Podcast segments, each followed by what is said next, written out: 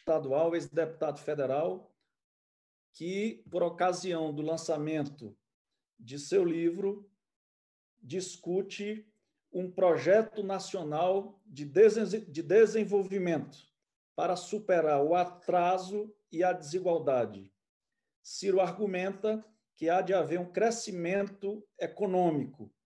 É necessário, porém, criar condições para promover a justiça social, reparar dívidas históricas com o povo brasileiro, gerar oportunidades e garantir dinamismo ao mercado interno. Ciro Gomes percorre quase um século de história econômica e política para produzir seu diagnóstico de como foi interrompido o sonho brasileiro de desenvolvimento e inclusão. A partir daí, Ciro enumera diversos pontos que considera essenciais para o seu projeto de desenvolvimento, como o papel do Estado, a questão dos impostos, a educação, a cultura, o meio ambiente, a superação da pobreza, a agenda de reformas e segurança e defesa da democracia. Ciro Gomes é advogado e professor universitário. Nós hoje temos aqui personalidades que discutirão com o doutor Ciro Gomes, com o candidato a presidente da República, Ciro Gomes, essas questões. E eu agora passo a palavra ao eminente debatedor Ciro Gomes. Bom, muito boa noite a todas e a todos. É um privilégio, uma alegria muito grande, embora é, seja bastante atenuada pela impossibilidade de estar fisicamente em Minas Gerais, como é sempre meu agrado e privilégio. Eu tinha o hábito durante muitos anos e vinha cumprindo sequencialmente até chegar a pandemia de estar em Minas pelo menos uma vez por mês. E esse prazer ele não, é, não vem só da admiração que eu tenho pela, pela, pela personalidade política do, da gente mineira, pela importância sensível e estratégica das Minas Gerais na construção do Brasil, que eu admiro e, e, e a quem devoto minha vida, mas também porque desenvolvi uma afeição muito grande por diversos atores. Alguns deles estão aqui é, nessa reunião. Eu não podendo cumprimentar todos, cumprimento Luiz Moreira, uma pessoa que tem uma importância grave na formação da minha compreensão das coisas do Brasil, jurista de primeiríssima qualidade e sofisticação, dedicada aos tratos da educação também. Está aí o Mário Eringe, a quem eu quero abraçar em nome de toda a gente que faz a militância do PDT, que é o meu partido, diversos professores. Está a Duda Salabert, que é o símbolo não é, da militância moderna que o PDT está conseguindo é, estimular na, na vida brasileira. Enfim, nessas três pessoas eu me desculpo não podendo mencionar todos. O meu livro é uma tentativa de documentar e permitir que você volte, leia e releia um conjunto angustiante de especulações que tem me levado a percorrer o Brasil por muitos anos. Mas, especialmente de forma mais contemporânea, eu chego à conclusão, é, e é uma hipótese que eu quero ver especializada pela crítica, né, de que existe uma questão estrutural no Brasil que está desmoralizando, desmoralizou e desmoralizará toda e qualquer equação política que não a entenda é? assim como a esfinge que, que pedia a quem se antepusesse a ela que a decifrasse ou ela devorava, assim me parece ser a hipótese que eu tenho para submeter à crítica do debate brasileiro. Se nós repararmos, o Brasil, com o mesmo céu abençoado pelo Cruzeiro do Sul, o mesmo chão pródigo em riquezas naturais, perdão, a mesma gente contraditória, violenta, maravilhosa, diversa culturalmente, não é? com todas as maravilhas e tragédias da vida brasileira, da renitência escravista, enfim, sendo as mesmas, o Brasil é um país que multiplica por 100 sua riqueza no século XX, entre o ano 1900 e o ano 2000, mais especificamente entre o ano 32, já pelas primeiras providências da Revolução de 30, na qual poucos suspeitam no Brasil, que se dedica pouco a estudar, as Minas Gerais já têm um papel absolutamente grave, todo mundo põe em relevo Getúlio Vargas, mas eu tive o privilégio de conhecer carta, uma carta de um conjunto de cartas que o Antônio Carlos de Andrada, o mineiro, mandava para o Getúlio Vargas, concitando Getúlio Vargas a assumir a liderança da Revolução de 30, na medida em que ele, é, é, é, é, Antônio Carlos de Andrada, se sentia eticamente inibido, na medida em que a, a, a, a política do café com leite poderia pô-lo sob suspeição de, ter, de estar em moto próprio e não pela causa revolucionária modernizante do Brasil. Portanto, quando eu digo que me agrada muito a Escola de Minas, eu vou recuperar coisas que até meia, boa parte dos mineiros não conhece. Né? A importância do Antônio Carlos de Andrada para tirar o Getúlio Vargas da inércia, né? para deflagrar, então, a Revolução de 30. Voltando ao leito da, da reflexão de hoje, 30 e, entre 30 e 80, o Brasil cresce 6,25% ao ano, chegando em certos anos a crescer 15 pontos percentuais chegando em muitos anos a crescer acima de 7%, de 8%, de 10%. Volto a dizer, se o chão é o mesmo, a gente é a mesma, não é? E, e, e, e, o céu é o mesmo, o que, que está, entretanto, agora explicando que o Brasil, entre 80 e o ano 2010, desce, despenca para crescer a pífios 2,2%, entremeados por pequeníssimos momentos insustentáveis de consumo é, insustentável, e agora, entre 2010 e 2020, ainda não temos o número que será profundamente trágico de 2020, o Brasil passa a crescer abaixo de zero. Num país que ainda coloca 2 milhões de bebês por ano, com todo o estresse que a onda não é, desses 2 milhões de bebês que chegam pedindo uh, atenção materno-infantil, creche, escola e lá no limite vaga para o trabalho, em cima de um estoque que já é absolutamente assustador. Nós chegamos em 2020 com 100 milhões de brasileiros empurrados para a informalidade, trabalhando como autônomos ou simplesmente abertamente desempregados, com um vencimento médio por cabeça de 413 reais por mês. Né? Essa é a realidade pré-pandemia e a pandemia vai agravar dramaticamente esses números todos, porque sequer a elite acordou para o tamanho da tragédia que está se aperfeiçoando no Brasil, para além das 58.600 mortes é o desastre econômico e fiscal sem precedente por um quarto do que nós vamos assistir nos piores momentos da vida brasileira. O que, que explica isso? Eu sustento que o que explica lá atrás é que o Brasil, a partir de 30, sustentou sua estratégia de desenvolvimento com um projeto.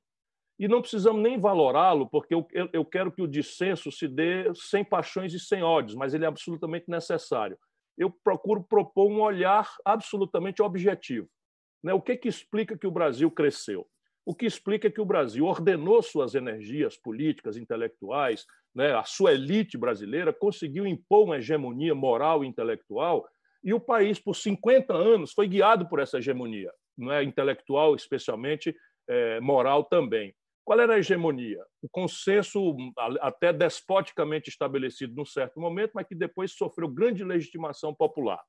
A ideia de que o país precisava se libertar da economia rural, de subsistência para as amplas maiorias e assentada na monocultura escravista, renitente, né, do café, especialmente, naquela hora do, dos anos 30, né, que tinha gerado uma pequena burguesia extraordinariamente conservadora e infensa a qualquer novidade, inclusive a coisas tipo voto secreto, voto das mulheres, que são inovações institucionais que a Revolução de 30 introduz no nosso no nosso, na nossa, no nosso desenho institucional.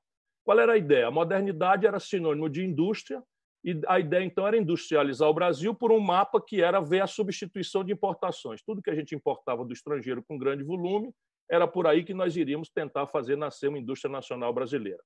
A primeira grande contradição que se recupera para a inteligência de hoje é que o Brasil, lá como hoje, é um país de baixíssimo estoque de poupança nacional. Nós não temos poupança nacional. E nasce, na época, então, a ideia de fazermos um atalho de financiar nossa estratégia de desenvolvimento, fundando esse desenvolvimento nos créditos estrangeiros, lá como hoje. O imaginário da elite é bypassar o conflito político da construção do seu próprio capital nacional, base premicial de todo e qualquer esforço civilizatório exitoso no mundo, sem exceção, a não ser contemporaneamente a América do Norte, que detém o padrão monetário que é, é, é referência de troca internacional, que é o dólar, a tipia intransplantável. Então, o Brasil foi ao mercado estrangeiro e tomou dinheiro emprestado. Na época, fazia sentido. 3% de carência, 3% de juro ao ano, 12, 12 anos de média de pagamento. Não é? E a outra premissa que vale recuperar do modelo para entendermos o drama contemporâneo era o nível de, é, de, de relativamente não relevante ou não central que as tecnologias impunham ao padrão industrial da época. Então, o Brasil, ao invés de apostar numa, numa inteligência brasileira, numa tecnologia nacional brasileira, eu digo que o país que mais cresceu no mundo ignorou a ignorância. Nós não fizemos uma aposta enfática na educação, e, portanto, não temos uma própria maturidade tecnológica e científica. Estou falando sempre é, sem me lembrar, sem deixar de lembrar as exceções que afirmam que podia tudo ser diferente. Não é? Nós temos um, uma pessoa ultra qualificada na área de tecnologia sensível, que é a química, que, que vem para a contemporaneidade com grande e grave centralidade. Mas, apenas como regra, o Brasil imitou a indústria internacional. E isto funcionou. Nós saímos do zero e viramos a 15ª economia industrial do planeta Terra. É evidente que, ao empatarmos capitais que não tínhamos, fundado no endividamento, em infraestrutura e base, base siderúrgica, base mineral, Vale do Rio Doce, CSN, e as conexões de infraestrutura, isso correlata, Eletrobras, Petróleo Braz, é, Estrada Braz, é, Telefone Braz, essas coisas todas, nós produzimos uma aberração que não era previsível na data. Né? Nós produzimos uma brutal concentração de renda. Esse modelo, ao produzir essa contradição, 15ª economia industrial do mundo, e uma brutal é, desigualdade, é? por adiar a ideia, o Delfim Neto, em 73, afirma que primeiro é preciso fazer o bolo crescer para depois dividir. Isso simboliza, numa frase muito eloquente, de, de que se tratava. A ideia era fazer o país crescer e reprimir as demandas sociais, né, desestimular a organização das demandas sociais para um hipotético futuro que nunca chegou. Quando chegou, foi para cobrar a dívida que foi construída lá atrás. Resultado prático: o Brasil, em 1979, perde as duas pernas do modelo os juros unilateralmente são alteados pelos americanos, todos os países que dependiam de fluxos internacionais de capital de longo prazo e barato quebraram, e o Brasil, que era um país essencialmente dependente disso, quebrou estrepitosamente. E as tecnologias começaram a ter uma centralidade absolutamente grave em matéria de produtividade, até a disruptura em que, em tempos neoliberais, a felicidade humana transita do ambiente dos valores, do imaterial, do, do, do espiritual, para a busca das coisas. E essas coisas vêm de um vanguardismo produtivo que o Brasil não tem nem remotamente a capacidade de produzir, de ofertar. É o bom, bonito e barato transformado em referência de felicidade. E o país quebra. A tragédia brasileira vem quebra na mão da ditadura e precipita seu fim, mas a redemocratização encontra a necessidade de um gravíssimo consenso reinstitucionalizante do país. E por ser um consenso, ele, ele, ele baniu o debate naquela hora da ditadura, do fim da ditadura, sobre as causas estruturais da modelagem e do método, que é de economia política. Nós, para reunirmos João Amazonas, Miguel Arraes, é, Ulisses Guimarães, Franco Montoro, não é, Lula, é, é, eu já era jovem deputado, nós tínhamos que tornar muito raso esse consenso. E a ideia, então, era basicamente o temário institucional da redemocratização: anistia, eleição direta e constituinte. Para depois que o país se redemocratizasse, nós então ferirmos o debate sobre a destinação eh, estratégica do país. Ganhamos. Só que a tragédia do modelo, com as suas emergências, desmoralizou o regime civil precocemente com o Sarney, não é, que tentou vários experimentos de estabilização e sai desmoralizado. Dá, dá caminho à introdução no Brasil do neoliberalismo, que era a nova mitologia né, dos anos 80, não é, trazida com casca e tudo e de forma despótica para o Brasil. Desmoraliza-se também com a, o impeachment do Collor dá passagem ao neoliberalismo ilustrado do Fernando Henrique não é? e a sua teoria da dependência, para quem o Brasil deveria cumprir uma agenda do bom moço internacional, aceitar um papel de especialização produtiva subalterno e ancorar nosso vagão no trem da locomotiva norte-americana. Todo mundo viu a tragédia, o Brasil quebra explosivamente, não é? e o PSDB nunca mais ganha uma eleição nacional. E dá passagem ao Lula. Não preciso dizer, o Lula administra uma fase de, de expansão brutal do consumo, sem lastro na estratégia produtiva, financiado por preços artificialmente, ciclicamente altos de commodities que não se sustentaram. Então, o Brasil expande o salário mínimo, expande o crédito e expande a rede de proteção social. Isso amplia fortemente o consumo e dá uma que o real já tinha feito lá atrás por um período mais curto. Isso é felicitante, dado que a população agora refere sua felicidade ao acesso às coisas, não é? mas a estrutura produtiva brasileira, que vem da debacle de 80, em que 30% do PIB era industrial, vai caindo até chegar, na queda da Dilma, em 11% do PIB apenas a, a, a, a, nossa indústria. E, evidentemente, quando os preços das commodities despencam, o lulopetismo se desmoraliza na trágica prisão do Lula e na, no impedimento da Dilma.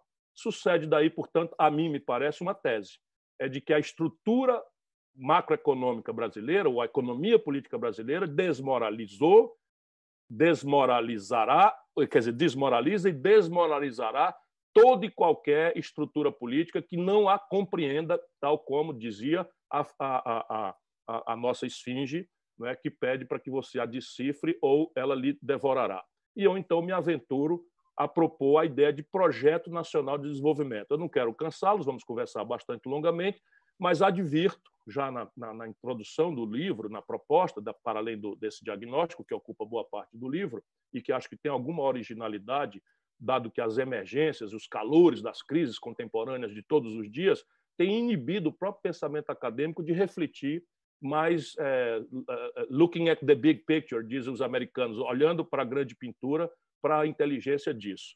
Não é? não é por acaso que regimes tão díspares se desmoralizam todos, não é? na medida em que a taxa de crescimento econômico cai de 6,25 para 2,2 e agora para zero na última década, sendo a pior de todo o século 20 e 21, né? o nível de crescimento.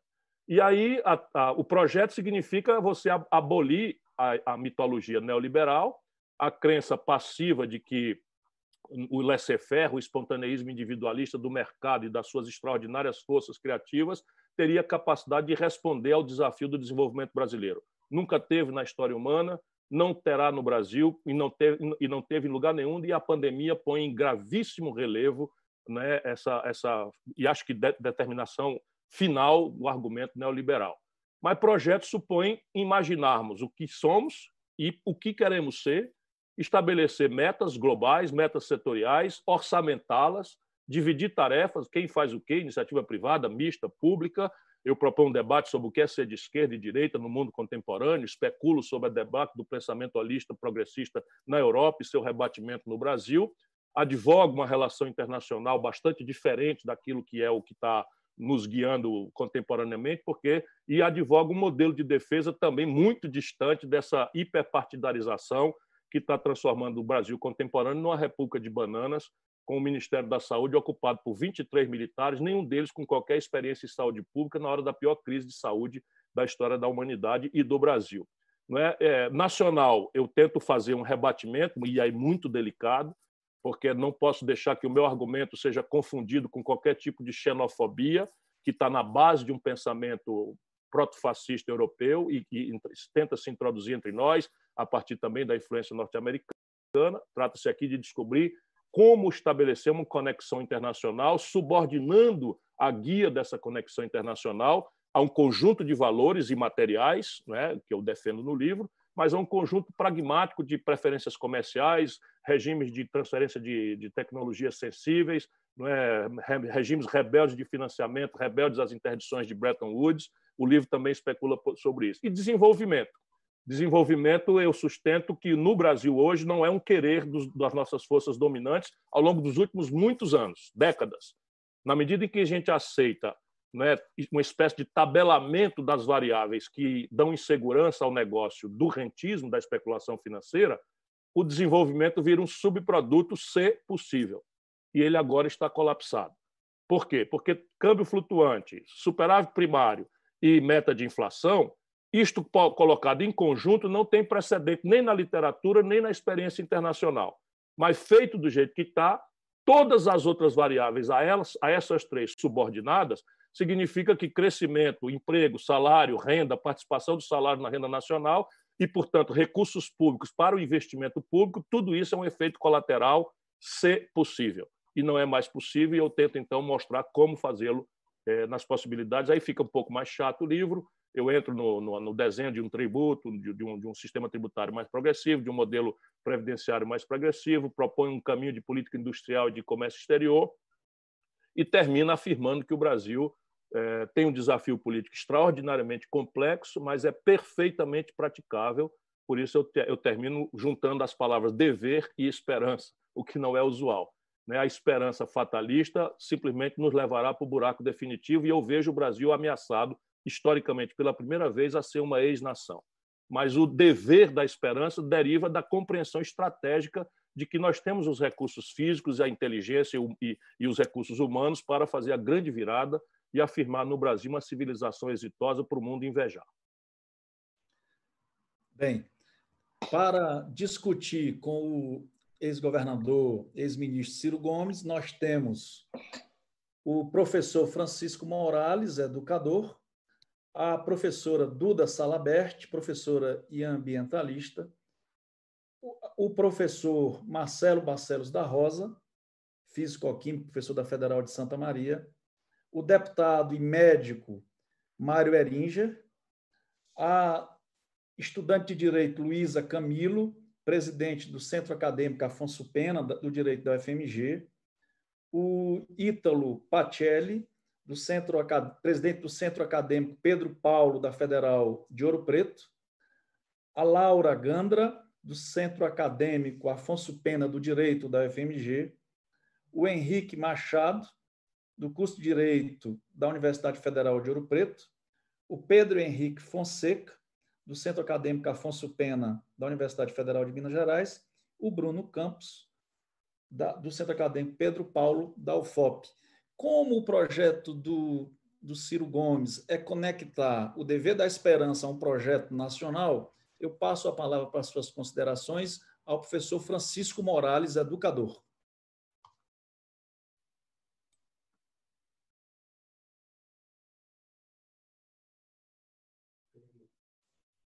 Está me escutando agora? Sim? É, muito obrigado, Luiz.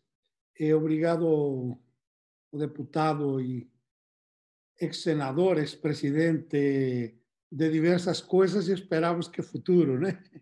É Ciro, a Duda, colega de, do campo da educação, e ao Mário Eringer, também um apelido, um sobrenome, perdão, com muita força aqui nas Minas Gerais, não é?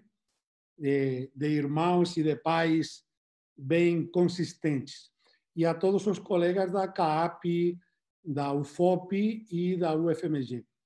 Ciro e colegas, eu, pelo prazer que me dá o, o Luiz de iniciar este debate, eu gostaria de trazer um, um assunto que está em pauta, gostaria é a opinião do Ciro e como é que ele enxerga isso em função do projeto nacional dele. Nós já tivemos em 18 meses de, de governo do presidente Jair Bolsonaro eh, três ministros da saúde, três ministros da educação, sendo que um nem sequer chegou a, a ser ministro, né? porque eh, como se diz, ele chegou saindo, né? ou entrou saindo. E eh, gostaria de ligar também com a questão da cultura, retirada de, de, de ministério para secretaria e com quatro pessoas.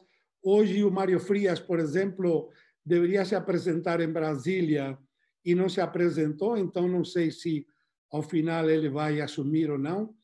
Então, dada a importância destes três grandes assuntos, cultura, educação e saúde, inclusive cabe dizer aqui que a, a saúde e a educação são os dois ministérios que parece estão sendo rifados como Centrão por terem eh, orçamentos bilionários, 120 bilhões à saúde e 103 bilhões à educação.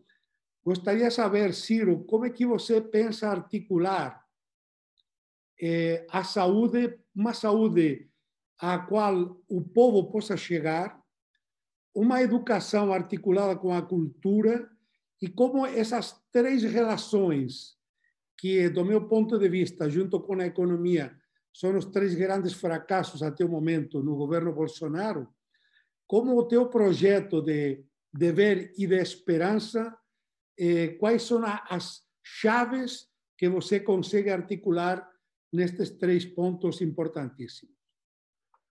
Professor Morales, é um privilégio repartir essa mesa virtual consigo. É, o, o, governo Bolsonaro não tem projeto de nada. A eleição dele é um ato de vingança não é, do povo brasileiro, da maioria do popular brasileiro, uma vingança completamente equivocada, derivada do colapso decepcionante do governo do PT.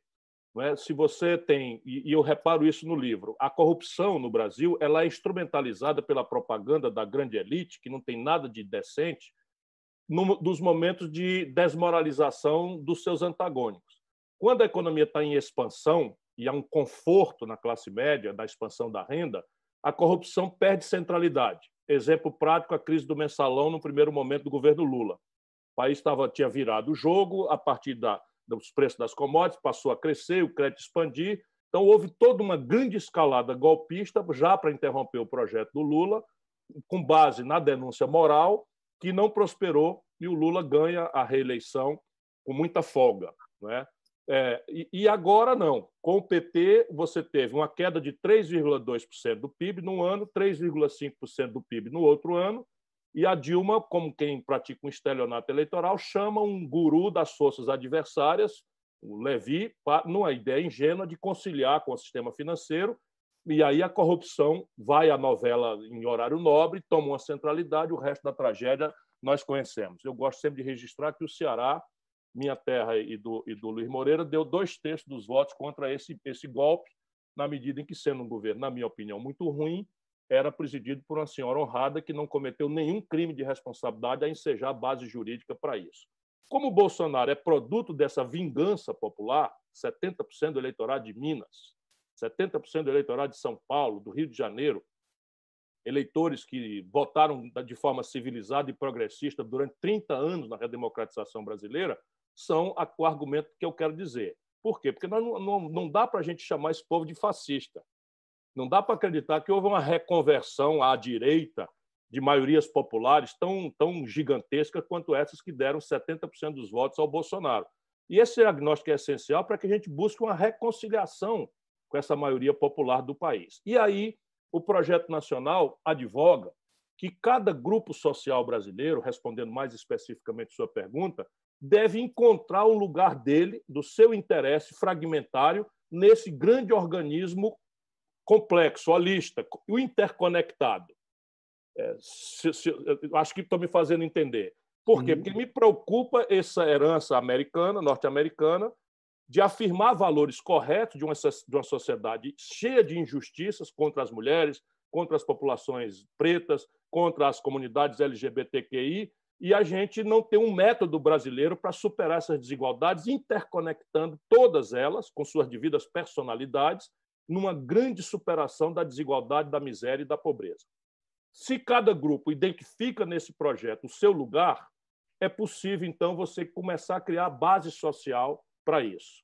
E aí, as grandes questões que o professor mencionou correspondem de forma muito grave. O senhor, o senhor não mencionou segurança pública que menciona também. Mas isso, na hierarquia das emergências populares, saúde se apresenta em primeiro lugar. Portanto, se nós quisermos reconectar o discurso político brasileiro com as maiorias populares, esse projeto tem que dizer claramente como nós vamos transformar a saúde pública brasileira. E aí eu tive o privilégio de ser secretário de saúde. As pessoas não lembram porque já já estou velho, o currículo né, já ficou muito extenso. E, e, e aí, talvez seja o lugar onde eu possa falar com mais explicitude, porque o SUS ele foi imaginado como uma, como uma, uma, uma, uma solução muito generosa e foi incrustado na Constituição brasileira como uma promessa que as nossas gerações que participamos do Pacto Constituinte comemoramos com grande entusiasmo. Mas para as novas gerações, a Constituição brasileira virou uma mentira, uma promessa enganosa que não entrega. Portanto, é hora de, preservando o eixo, e aí eu advogo de novo com argumentos em números. Eu vou aos, institutos de opinião pública e levanto o que seria um novo pacto constituinte brasileiro para chegar à conclusão de que é o mesmo de 88. 86% da população brasileira considera que saúde é um dever do Estado. Né? 89% da população brasileira considera que educação pública de qualidade é um dever do Estado. Mesmo 78% do povo brasileiro considera que a responsabilidade por animar o desenvolvimento e produzir as, as, as, a, a, superação das desigualdades também é tarefa pública. Ora, isso é o pacto de bem-estar social, de welfare state, que a Constituição de 88 desenhou. Trata-se, portanto, de reconstituir o Pacto de 88 mas de dar tradução agora em cima da vivência, da experiência, a concretudes. Então, na saúde, vou, vou pincelar o mais breve possível, embora sejam assuntos todos muito complexos, que pedem respostas, mas na saúde a ideia é que você vincule cada família a uma porta de entrada do sistema e organize o sistema naquilo que os técnicos chamam de referências e contrarreferências. Então, a ideia é de que haja um prontuário eletrônico num posto de saúde perto da sua casa, eles estão chamando agora de unidade básica de saúde, e que ali esteja um médico é, que vai conhecer toda a história sanitária, toda a história epidemiológica da comunidade onde ele atua e vai registrá-lo em prontuários eletrônicos. E, a partir dessa porta de entrada, vai referir o paciente para exames especializados ou consulta com especialistas a partir de centros de, de regionais, consórcios, que nós no Ceará já fizemos. No interior do Ceará já está universalizado esse sistema, as pessoas não entram em fila, elas são referidas e vão com hora e dia marcado, com transporte sanitário, para fazer tomografia, para fazer ecografia, esses exames, ou consulta com especialistas, cardiologista, angiologista, enfim, essa, essas coisas todas. O sistema de emergência vai ser uma capilaridade que também a Organização Mundial de Saúde é, prescreve, quantas portas de entrada a partir do SAMU, que faz o atendimento na rua, até as unidades terciárias e quaternárias, que têm tarefas agora de, de, de preparação de recursos humanos. E talvez a grande inovação seja que nós propomos um novo e revolucionário processo de formação das profissões de saúde. Porque hoje elas não estão formadas conforme as necessidades populares, muito menos referidas, geo, geo, georreferenciadas. Não é? Então, você tem uma, uma, uma, uma, uma precariedade de oferta de, de, de profissionais de saúde generalistas e algumas especialidades as, as corporações controlam as residências em, sem atenção georreferenciada, eu volto a dizer. Então, estão amadurecendo em diálogo com as entidades médicas a ideia de criar uma carreira pública, como promotor de justiça, como, como juiz, em que você faz um concurso e o jovem, que se forma numa profissão muito cara, não é? vai ser redesenhada a oferta de cursos, ele entra na carreira num município pequeno, vai fazer a atenção básica, vai fazer a referência e contra-referência na partir da entrada do sistema, mas tem um processo de crescimento, de promoção, que vai permitir que ele chegue em algum tempo com grande relevância à meritocracia, ao desempenho. Eu quero que cada unidade de saúde tenha conselhos comunitários não é, ajudando a, a que essa, essa, essa instituição funcione. Eu pincelei muito rápido, já preocupado em ser extenso demais. Na educação, nós estamos experimentando a ideia do ensino em tempo integral e que no segundo grau é profissionalizante com estágio remunerado.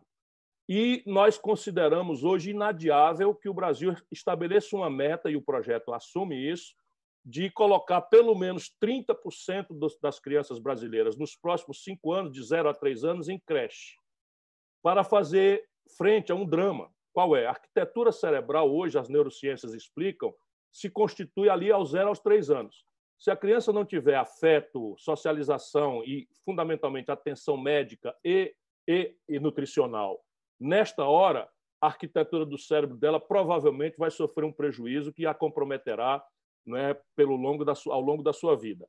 E isso é uma prática que também nós já começamos no Ceará e vem ao encontro da inovação do mundo do trabalho, em que as mulheres crescentemente são chefes solitárias das famílias e são obrigadas ao expediente fora de casa, deixando suas crianças com os filhos mais velhos ou com vizinhos, sem os cuidados devidos. Né? Basicamente, o conceito. Agora, a grande inovação em educação que o projeto sustenta é, é debatermos um paradigma pedagógico que saia desse enciclopedismo raso, em que nós sabemos um pouquinho de cada coisa e não temos profundidade em nada, com uma metodologia absolutamente desinteressante para os jovens de, inter... de tempos de internet, em que o decoreba é, é a prática e estressar o aluno para ele reproduzir informação passivamente é, como elemento de apuração da sua, da sua eficiência escolar, para mim isso tudo é lixo.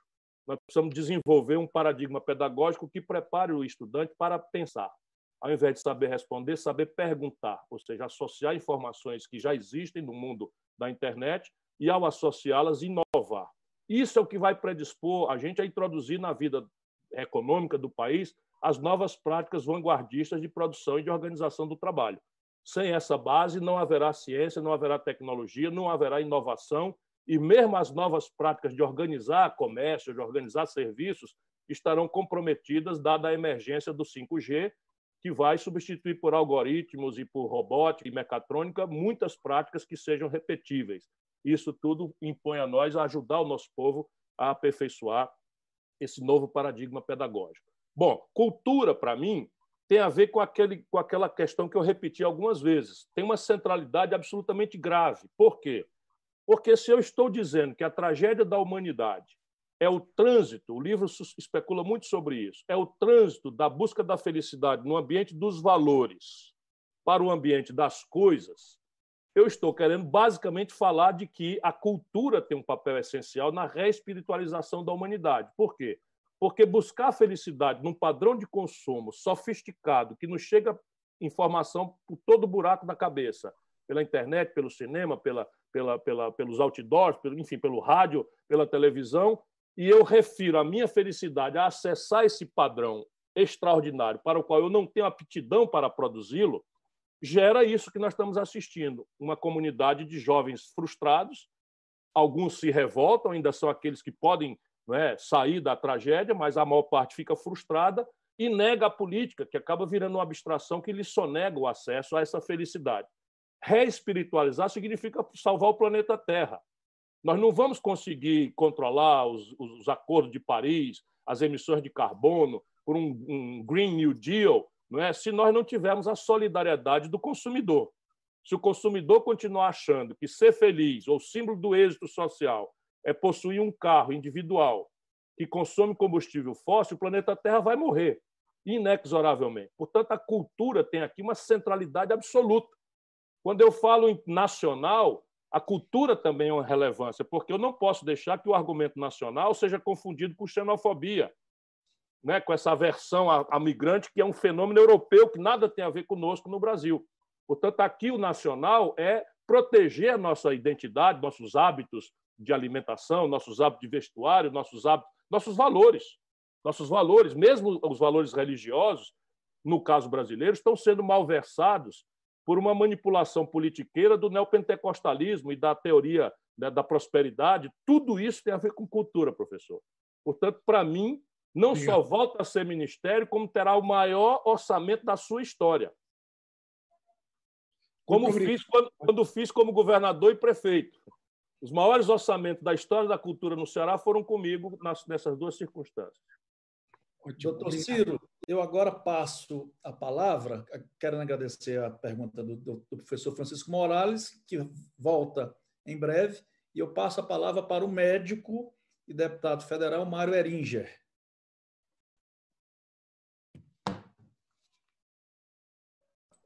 Oi. Oi. É, boa noite, moçada. Um prazer Bonita camisa, Fernandinho. O senhor gostou, Ciro?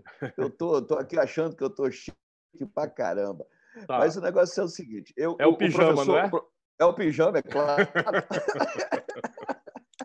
Se você não vou ver, mais eu tô aqui com a calça de, eu tô com a calça de lã aqui e uma meinha no pé, porque tá bem fresquinha aqui, viu? Mas o, o professor é, é, Morales quase que estraga a nossa reunião, porque ele fez uma pergunta tão boa e tão perfeita que ele, ele tomou uma série dos assuntos principais, viu, Luiz? Obrigado aí pelo convite, prazer estar aqui com todos vocês. Mas o, o professor Morales, ele, ele, ele, tomou os assuntos praticamente todos da gente. Mas a gente sabendo que o Ciro é uma usina de conhecimento e pode trazer para a gente muitas informações, e a partir do livro, eu quero dizer, é, Ciro, que eu comprei o seu livro e fico com inveja, porque o meu ainda não chegou. Está todo mundo na internet. O meu já chegou, o meu já chegou e o meu ainda não chegou.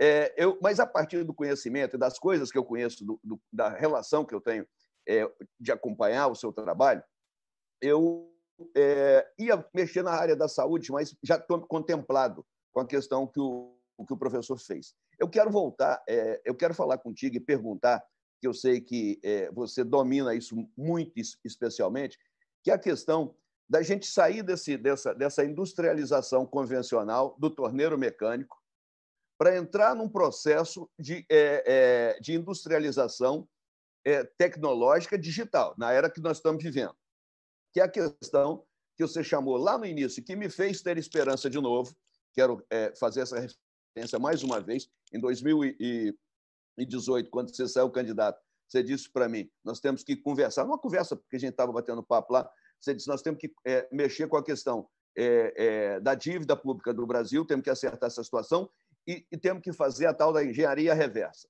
Eu falei, se você fizer essas duas coisas, eu acho que o Brasil fica um espetáculo. Porque a gente China fazer, a Coreia fazer, é, a turma do Zoinho Puxadinho, a turma lá, faz a gente não faz. Por que, que nós não fazemos? Então, a questão que se, que se coloca, eu sempre coloquei, é por que, que nós temos que ser mais chiques do que os outros? Por que, que nós temos que obedecer regras impostas por outros países para nos, nos manter nessa subserviência e nessa necessidade de tecnologia estrangeira? Por que, que nós não podemos fazer exatamente o que os chineses fizeram, que os coreanos fizeram, é, que o Vietnã fez agora, e todo mundo fez? Alçou o seu conhecimento, claro, a partir da educação, com grande tecnologia. Então, queria que você falasse um pouquinho para a gente da engenharia reversa e nesse, nesse novo modelo que é, é, essa pandemia nos acelera em direção à, à tecnologia digital. Mário, querido, muito obrigado por tudo, mas especialmente pelo privilégio da sua amizade, que sempre me qualifica muito e me, me apresenta ao povo mineiro. Basta eu chegar e dizer, sou amigo do Marerinho, já as portas todas se abrem. Ei, é uma alegria esse repartir. menino só me agrada. e a Minas é para isso, é para aprender. Né? Agora estou escrevendo um pequeno, um pequeno artigozinho sobre Hélio Garcia, é, que é uma figura que eu, de quem eu fui colega e tal. Eu, eu sou amigo realmente de quase todos, né? quase todos. Então, veja, eu tenho dito que nós, nós no Brasil, os intelectuais, especialmente, não eu intelectual, mas nós os brasileiros, mas especialmente os intelectuais, temos que tomar muito cuidado com a ciência, que é um valor universal.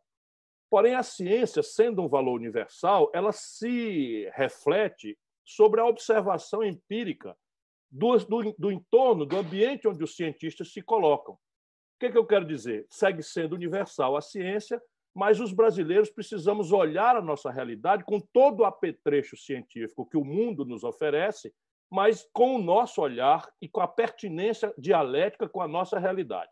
Se a gente entender isso, nós vamos lá o seguinte: você diz, olha, o, o, os orientais fizeram engenharia reversa e tal. Deixa eu puxar mais atrás.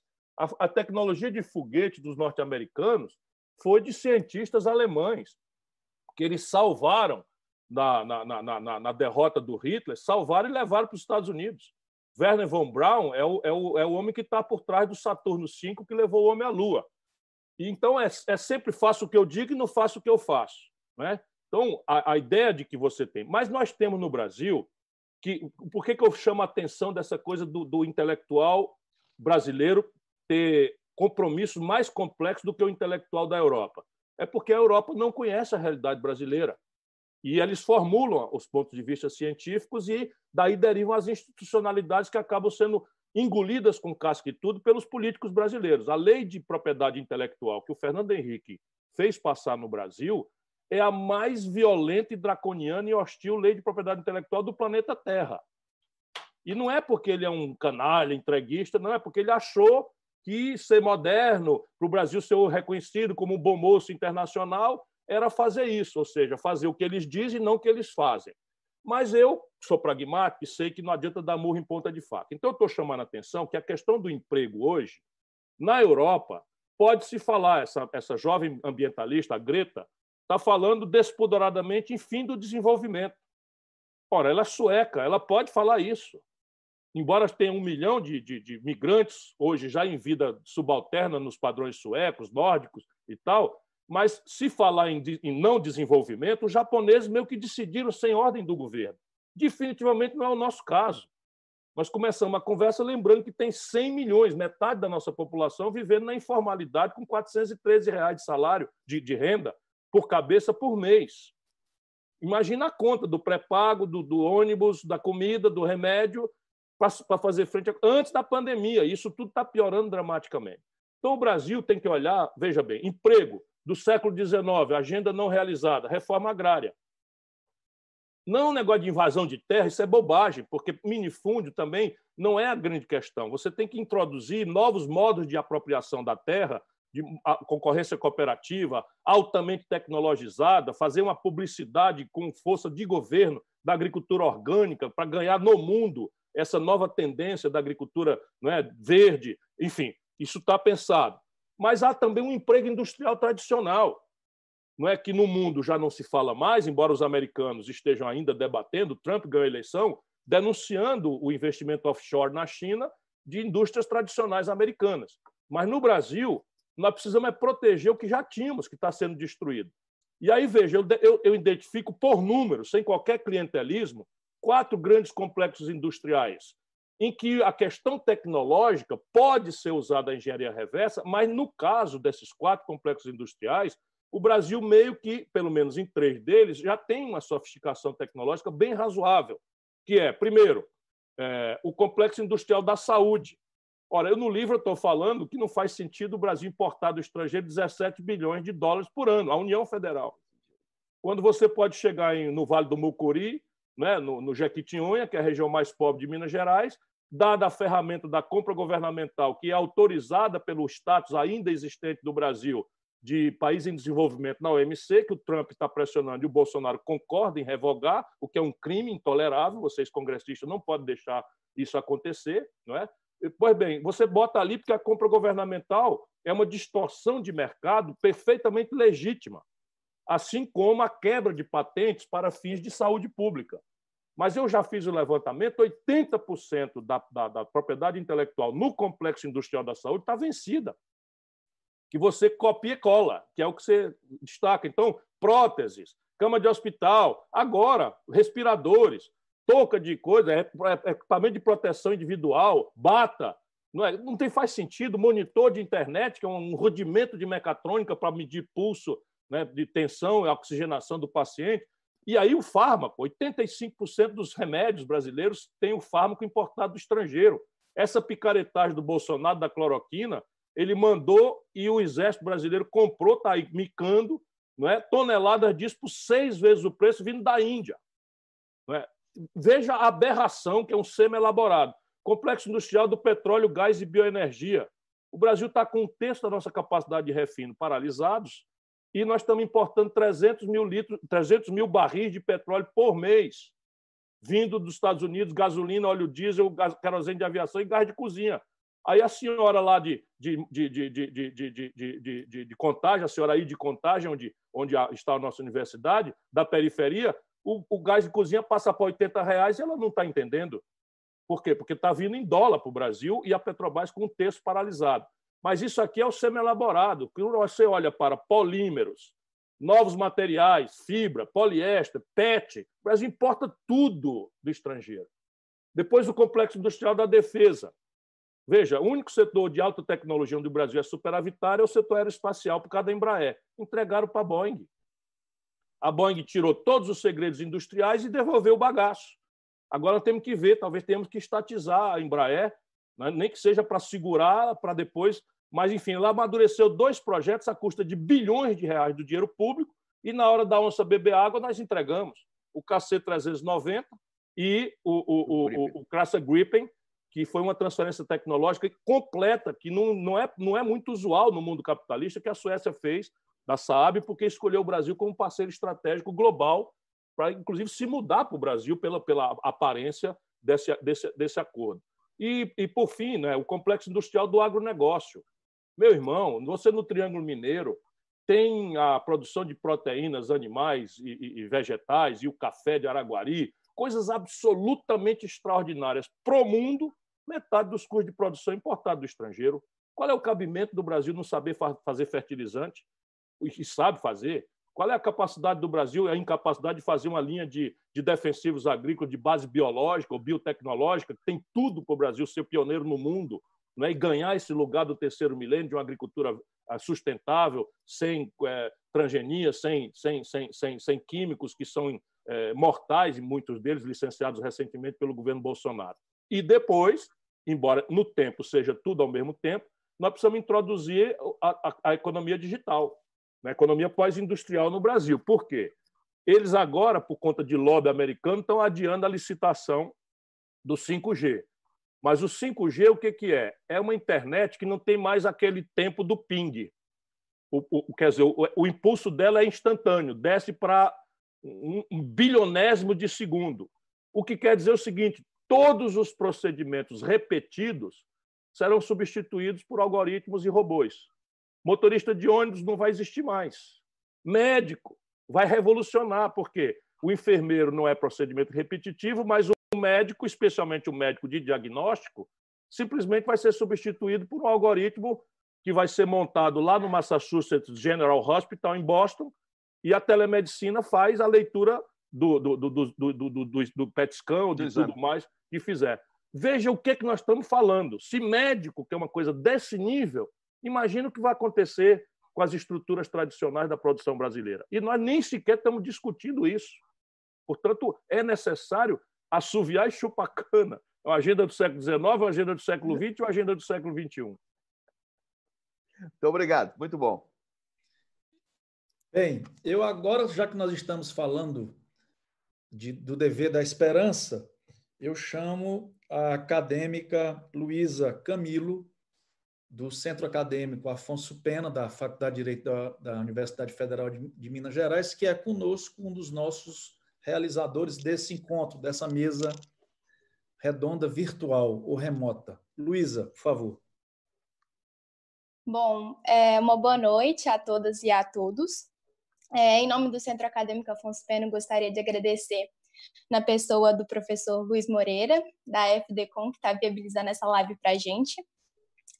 E agora eu vou passar efetivamente para a minha pergunta. É, professor Ciro Gomes, uh, o senhor faz parte da Frente Ampla da Democracia e o seu livro trata sobre esperança. É, democracia é essa palavra que é fruto de tanta esperança para os brasileiros que vem vendo ela ser desmoralizada por diversas atitudes dos nossos líderes atuais e uma frente ampla que nessa ideia de projeto nacional leva a gente a, a pensar o que a gente é e o que, que a gente quer ser. Então, as minhas perguntas, que na verdade vão desdobrar em três, elas tratam nesse contexto. Uh, nesse contexto de tantas pessoas diferentes que compõem essa frente, o que efetivamente unem essas pessoas e o que nos leva a pensar também numa sociedade uh, que é organizada num modelo de política representativa, em uma democracia representativa. E para o senhor, uh, o que, que essa frente ampla tem em comum e o que, que ela deixa a desejar uh, nesses parâmetros democráticos adotados? É isso. Bom, Luísa, deixa eu lhe abraçar, agradecer a sua participação. Peço que abrace aí com muito afeto a toda a turma boa e a turma querida do Afonso Pena, da UFMG. Estou com saudade aí né, da, da, das minhas visitas sistemáticas, já estou virando quase sócio sócio frequentador do, do, do, centro acadêmico. Dá um abraço em todo mundo. Veja, essa sua, essa sua pergunta é muito importante, porque em tempos de confusão aguda, há muita boa fé e muita má fé envolvidas. Então, é preciso que a gente ilumine metodologicamente as coisas para não confundir alho com bugalho. Então, veja, eu do meu ponto de vista, participo dessas frentes em nome de três urgências. Em nome apenas de três urgências. Nenhuma delas é irrelevante, mas a característica de frente ampla é, volto a dizer, como descrevi lá atrás, a superficialidade do consenso. Por quê? Porque se você quer fazer uma frente, você tem que abrir mão de suas convicções e princípios em nome dos traços possíveis de serem achados em comum com pessoas que são, por definição, muito diferentes, seja em retrospectiva e seja especialmente em perspectiva. Então, quais são as urgências que pedem ao máximo de unidade, na minha opinião? Salvar vidas. Então, eu não vi o número de hoje, mas ontem 58.614 brasileiros morreram. O Brasil virou o epicentro da pandemia no mundo e a razão disso é a administração genocida do senhor Jair Messias Bolsonaro, em relação a isso. Nega a ciência, né? Entrou em conflito com os governadores, abriu um conflito diplomático com a China e perdeu a possibilidade de ter regime de preferências comerciais que atendesse à nossa urgência de importar testes, e somos o país que menos testa no mundo, importar respiradores, e temos gravíssimos problemas, importar monitores, e hoje está faltando os sedativos no Brasil. Estão faltando, enquanto ele compra, compra cloroquina para jogar no lixo, estão faltando sedativos para intubação no Brasil em 80% dos estados brasileiros. Portanto, as simulações de futuro estão falando que nós podemos ter, Luísa, 160 mil mortes Portanto, se nós conseguíssemos uma grande amplíssima frente para dizer em alto e bom som que o Bolsonaro tem que mudar de rumo, sob pena de, de responder no, no Tribunal Internacional de Haia por genocídio, nós estaremos salvando 100 mil brasileiros, irmãos nossos. Então, aqui está minha disposição de dar a mão a qualquer brasileiro, não me interessa a sua procedência, nem o que ele pensa, nem qual é o projeto dele, nada. Salvar vidas. A outra é exigir um plano para o enfrentamento do genocídio do emprego e, dos, e das empresas. Nesse momento, o Brasil já está né, com o pior momento, do ponto de vista fiscal, da sua história, isso significa o seguinte: que nós não temos mais como equacionar o investimento necessário para fazer frente à brutal destruição de micro e pequenas empresas, para quem o crédito nem sequer chegou ainda. O governo entrega um trilhão de reais do, do caixa do Banco Central para as empresas, para, para os bancos, na crença passiva, não normatizada, de que essa super oferta vai fazer com que os bancos ampliem o crédito e diminuam o preço do dinheiro, que é o juro, e aconteceu o fenômeno oposto. Os bancos contraíram o crédito e aumentaram a taxa de juro. Como se explica? No fim da tarde, essa montanha de dinheiro público imposta no caixa dos bancos e eles emprestam para o governo contra a taxa Selic, que está, pasmem os brasileiros, em elevação. Apesar de nominalmente estar no menor valor, mas a taxa que interessa é a diferença entre a taxa que o governo paga e a inflação.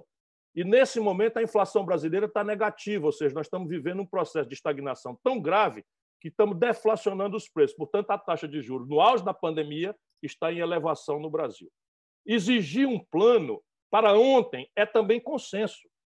A qualidade desse plano já vai ser dissenso, como provavelmente. Mas não é possível que a gente não tenha um plano para dizer está errado, está certo, eu quero sugerir, isso aqui está muito bom. Agora mesmo nós tivemos uma ideia e o PDT, o meu partido, apresentou e foi, foi aprovado nós desvinculamos 170 bilhões de reais do Tesouro, Caixa Único do Tesouro Nacional, que eles não sabiam que estava lá, e eu sabia, porque fui ministro da Fazenda, e desde o começo da pandemia fiz uma carta aberta dizendo que tem um trilhão de reais no Caixa, no Tesouro Único da União, que eles não sabem, porque é um bando de pateta despreparado, e, e o Paulo Guedes não sabe de nada do Brasil, é um manel ganhão de dinheiro que está apatetado diante do tamanho da tragédia, e as ideias dele morreram. Né? Enfim, então, Pedir um plano é novo consenso. E terceiro, e mais simples de todo mundo entender, que é a motivação de 99% daqueles que correram para fazer esses manifestos, é a defesa da democracia sob o ponto de vista da sua institucionalidade liberal. Simples e puramente contra a selvageria de, um apelo de fechar o Congresso, de fechar o Supremo, de pedir AI-5, de pedir intervenção militar, de espancar jornalista, de censurar jornalista, de agredir estudante, de agredir enfermeiro, pela mera expressão, né? isso, isso é o básico. Então, evidentemente que nós não temos que pedir procedência ideológica de ninguém para defender. E aí a civilização contra a barbárie. É só o protocolo democrático que está em discussão. Então, consenso absoluto também. Então, três urgências: salvar empregos e empresas, salvar vidas e salvar as liberdades democráticas. Entretanto, eu chego nesse debate com dois dissensos que são necessários.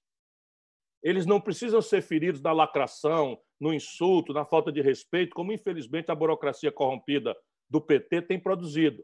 Mas se não for respeitoso, como a gente precisa, que seja na canela, porque o Brasil precisa celebrar dois dissensos, porque esse é um diálogo necessário. Primeiro, uma resposta. O que, que aconteceu para o povo brasileiro, em tal proporção, votar numa aberração protofascista como o Bolsonaro?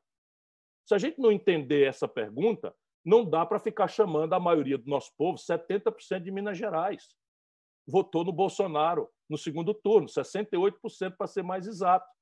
Um, um estado que deu vitória para Dilma contra o Aécio. Agora eu vou ficar chamando esse povo de fascista? Chamar esse povo de gado? Eu, de jeito nenhum. Eu quero ver bem respondida a pergunta: o que, que aconteceu para que o povo brasileiro, em proporção de 70% no Sudeste, no Sul, no Centro-Oeste e no Norte, desse em vitória a um estúpido boçal como Bolsonaro. E aí não dá para não fazer esse debate, porque o PT quer censurar, porque, evidentemente, a causa disso foi a debacle econômica, o estelionato eleitoral e a corrupção generalizada com que percebido foi o governo do PT e, seu, e sua destruição. Isso, estou ficando aqui moderado. A segunda grande questão é o, é o tema do nosso debate hoje à noite. O que nós vamos colocar no lugar dessa tragédia? Porque a economia brasileira, o corpo econômico brasileiro, já estava com sinais vitais muito combalidos quando aconteceu a pandemia. Nós estamos vindo, nós, nós estamos, ah, minha cara, minha cara Luísa, nós no Brasil estamos com um número de, de, de, do PIB inferior ao que, ao que tínhamos em 2004. 2 milhões de vocês chegam por ano ao mercado de trabalho e nós estamos com o nível de riqueza que tínhamos em 2004. Tamanha tragédia do corpo produtivo, do corpo econômico brasileiro. O que, é que nós vamos colocar no lugar quando essa tragédia agora vai se multiplicar? E aí você tem coisas trágicas. Por exemplo, nós temos cinco brasileiros que acumulam a renda de 100 milhões de brasileiros. No mundo não tem nada igual nem parecido. Depois de 30 anos de governo autorreferidos progressistas. Se a gente tivesse olhar acadêmico, que é a nossa noite hoje, né, Fernando Henrique, Lula, Dilma, são pessoas absolutamente respeitáveis de um campo aí, né, respeitável, civilizatório, etc, etc, etc. Pois bem, depois desse, desse, desse, desse reinado do pensamento, aspas, progressista brasileiro, dos seus diversos matizes, o Brasil remanesce com cinco pessoas tendo acumulado, neste período, né, a renda de 100 milhões de nacionais. O Brasil tem o sistema tributário mais regressivo do planeta Terra. No Brasil, só quem paga imposto é pobre e classe média. Sabe quanto é o imposto de renda das classes ricas no Brasil? A taxa líquida, no fim, né, que os milionários aqui presentes não nos ouçam, 6%. 6%. Quando no mundo eles pagam 45%. Percebe? Isso tudo é um embate que nós temos que fazer, porque tudo isso é muito simples de ser dito tecnicamente, os valores envolvidos nessas questões, não parece que ninguém discorde, mas vai lá tentar fazer, para ver o tamanho do risco e da ameaça que você sofre, porque há uma inversão na luta brasileira. Na hora de se constituir o poder, a agenda é popular. Na hora de operar o poder, a agenda é plutocrata. E isso não vai se dissolver sem uma corrente de opinião muito poderosamente organizada em bases lúcidas.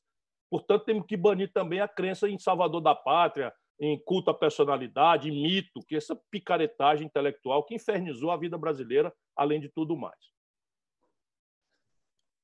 Bem, eu agora chamo, convido um dos nossos co-organizadores, que é o Centro Acadêmico Pedro Paulo, da Universidade Federal de Ouro Preto, na pessoa do acadêmico Ítalo Pacelli. Ítalo. Boa noite. É, enormemente agradecido aí da gente estar tá podendo participar. É muito bom de ver que a gente está tendo também em tempos de pandemia possibilidade, possibilidade de estar tá fazendo um debate aí, é, principalmente com, com a entidade de base aqui do Centro Acadêmico e principalmente em nome do Centro Acadêmico a gente agradece a presença. Mas até fazendo um, um paralelo à palavra da, da Luísa, queria focar um pouco na, na questão do dever e direcionar a pergunta para você, Ciro, no sentido de, é, de diálogo entre instituições e a questão da, da economia atualmente. É, considerando principalmente a, é, esses, últimos, esses últimos atos do governo em, em termos de crescente desvalorização da vida e também da supervalorização do capital nas, nas implementações das políticas públicas governamentais. Eu queria saber como que a gente pode lidar com esse, como nós é, cidadãos, como nós ferramentas, como ferramentas políticos sociais, tendo em vista a nossa acessibilidade à, à justiça, podemos é, tratar, estabelecer tratativas com a, com as instituições tendo em vista esse cenário mais esperançoso com os nossos deveres e, e direitos que nós temos. Muito obrigado. Olha aí, Tulo, antes de começar a resposta, me permita mandar um forte abraço aí para a turma boa toda, para toda a turma querida, né, o auditório lá da Universidade de Ouro Preto, que nós encontramos, eu ajudei a fazer, ainda o ministro da Fazenda do Itamar, né, o inconfidente que eu mais admiro, para além naturalmente do herói trágico que é Tiradentes, é o Cláudio Manuel da Costa, que foi secretário de Fazenda da Vila Rica e poeta. Né? E eu tenho uma, uma, uma, conexão com o Ouro Preto que me faz ter muita tristeza de não poder estar aí fisicamente com vocês para restaurar minha, minha, minha, minha, minha bateria emocional, que eu amo esse lugar. Né? Enfim, deixa eu te falar, a crise brasileira é, para além desse olhar que eu faço de base de economia política, ela é uma crise que tem três camadas hoje e essa percepção responde mais concretamente à tua pergunta. A primeira parte, a primeira camada da crise brasileira contemporânea vem do estrangeiro. É uma crise da democracia representativa tal qual a desenhamos no pós-guerra. Então, não parece muito mais ter sentido não é? e, e, você ter uma democracia representativa tanto mais com, a, com o elitismo da democracia representativa brasileira, em tempos de informação total, em tempos de, de internet. Portanto, aperfeiçoar a democracia e, e fazê-la mais, mais um exercício mais regular de responsabilização do corpo eh, dos cidadãos parece que é o que se impõe hoje. Por quê? Porque a democracia representativa ela tem essa distorção potencial. Veja lá, informação é um dado essencial da democracia representativa. Em tempos de fake news, em que você introduz com robôs, né, dependendo da grana que você tem, a plataforma pode estar inalcançável pelo estamento jurídico do país, porque pode estar, estar na Ucrânia, né, um mainframe que faz ali uma coisa em português com sotaque do Ceará, imitando por deepfake a minha voz, e que pode chegar instantaneamente a todos os aparelhos celulares, mandando as pessoas para aquele lugar na véspera da eleição. Você quer saber? Não sou mais candidato. Vão todos para aquele lugar. Isso, isso hoje é fácil de acontecer. Então, e não há uma regulação, não é? Hoje, porque não há essa ordem internacional, percebe? Assim como é debalde você combater corrupção modernamente, mantendo paraísos fiscais. Praticamente todas as grandes nações do mundo, a partir da Suíça, né, que é na Segunda Guerra Mundial, a Europa inteira foi convulsionada, a Suíça ficou quietinha ali, porque era o lugar onde os ricos da França, os ricos da Alemanha, os ricos da Itália, os ricos da Inglaterra botavam a sua grana. Né? Então, paraíso fiscal, né? você, os americanos, a partir de 12 de setembro, fizeram uma regulação nos deles, que é lá as Ilhas Caimã, não sei o que e tal. Os brasileiros começaram agora a botar dinheiro sujo em Singapura, sei lá onde, tudo com conta numerada, essas coisas. Então, a humanidade vai ter que discutir isso, não está maduro, porque a, a, ordem internacional ainda está assentada na violência, né? na força e não no direito. Porém, entre nós aqui, é preciso que a gente atenue né, esse aspecto de crise, avançando para coisas que a Europa Ocidental e a Norte América já, fiz, já fazem há muitos anos, que é o máximo de democracia direta possível. Não é para bypassar o Congresso, não é para estabelecer a população como recurso de apelação a deliberações do Congresso. Ao contrário, é para facilitar as, as, as, contradições entre um povo que vota e volta para casa atomizado e minorias ativas organizadas que, através de lobbies e grupos de pressão, cercam a operação das instituições. Então, veja, o modelo tributário que eu advogo mexe com 5% da população. Teoricamente, 95% da população aprovaria. Mas quando a gente vai para o Congresso Nacional, entra governo, sai governo, o Brasil tem o sistema tributário mais regressivo do mundo. Nós tivemos uma constituinte. O que, é que a constituinte fez em matéria tributária? Copiou o legado da ditadura com o sistema de ICMS. Portanto, agora é preciso a gente adiantar um passo não é, na direção agora agravada dessa coisa da democracia representativa em crise no mundo. A segunda camada da crise brasileira também tem a ver com essa com a substância da sua pergunta é que, especialmente aos meus colegas bacharéis em direito, mestres de doutores em direito, eu tenho uma tese de que o Brasil está desconstitucionalizado. Porque se descobrir algum, alguns mecanismos muito espertos e o nosso Suprema Corte não percebeu que aquilo, sendo protocolarmente uma emenda à Constituição, desconstitucionalizou o Brasil no coração mesmo da, da, do Pacto Constitucional. Eu me refiro ao teto de gastos. Então, se eu anuncio num capítulo que todo brasileiro tem direito a um salário mínimo capaz de fazer frente à despesa Y, Z, W, blá, tal, e lazer, é assim que está escrito na Constituição. Se eu digo que todo brasileiro tem direito à saúde pública em qualquer nível de complexidade, sem qualquer condicionalidade, isso é dever do Estado.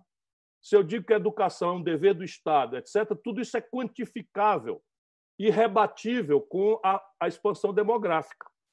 Aí eu descubro um lugarzinho onde eu digo lá, de hoje em diante, está proibido expandir o gasto no Brasil por 20 anos. O que, que eu fiz? Eu derroguei a Constituição como um todo.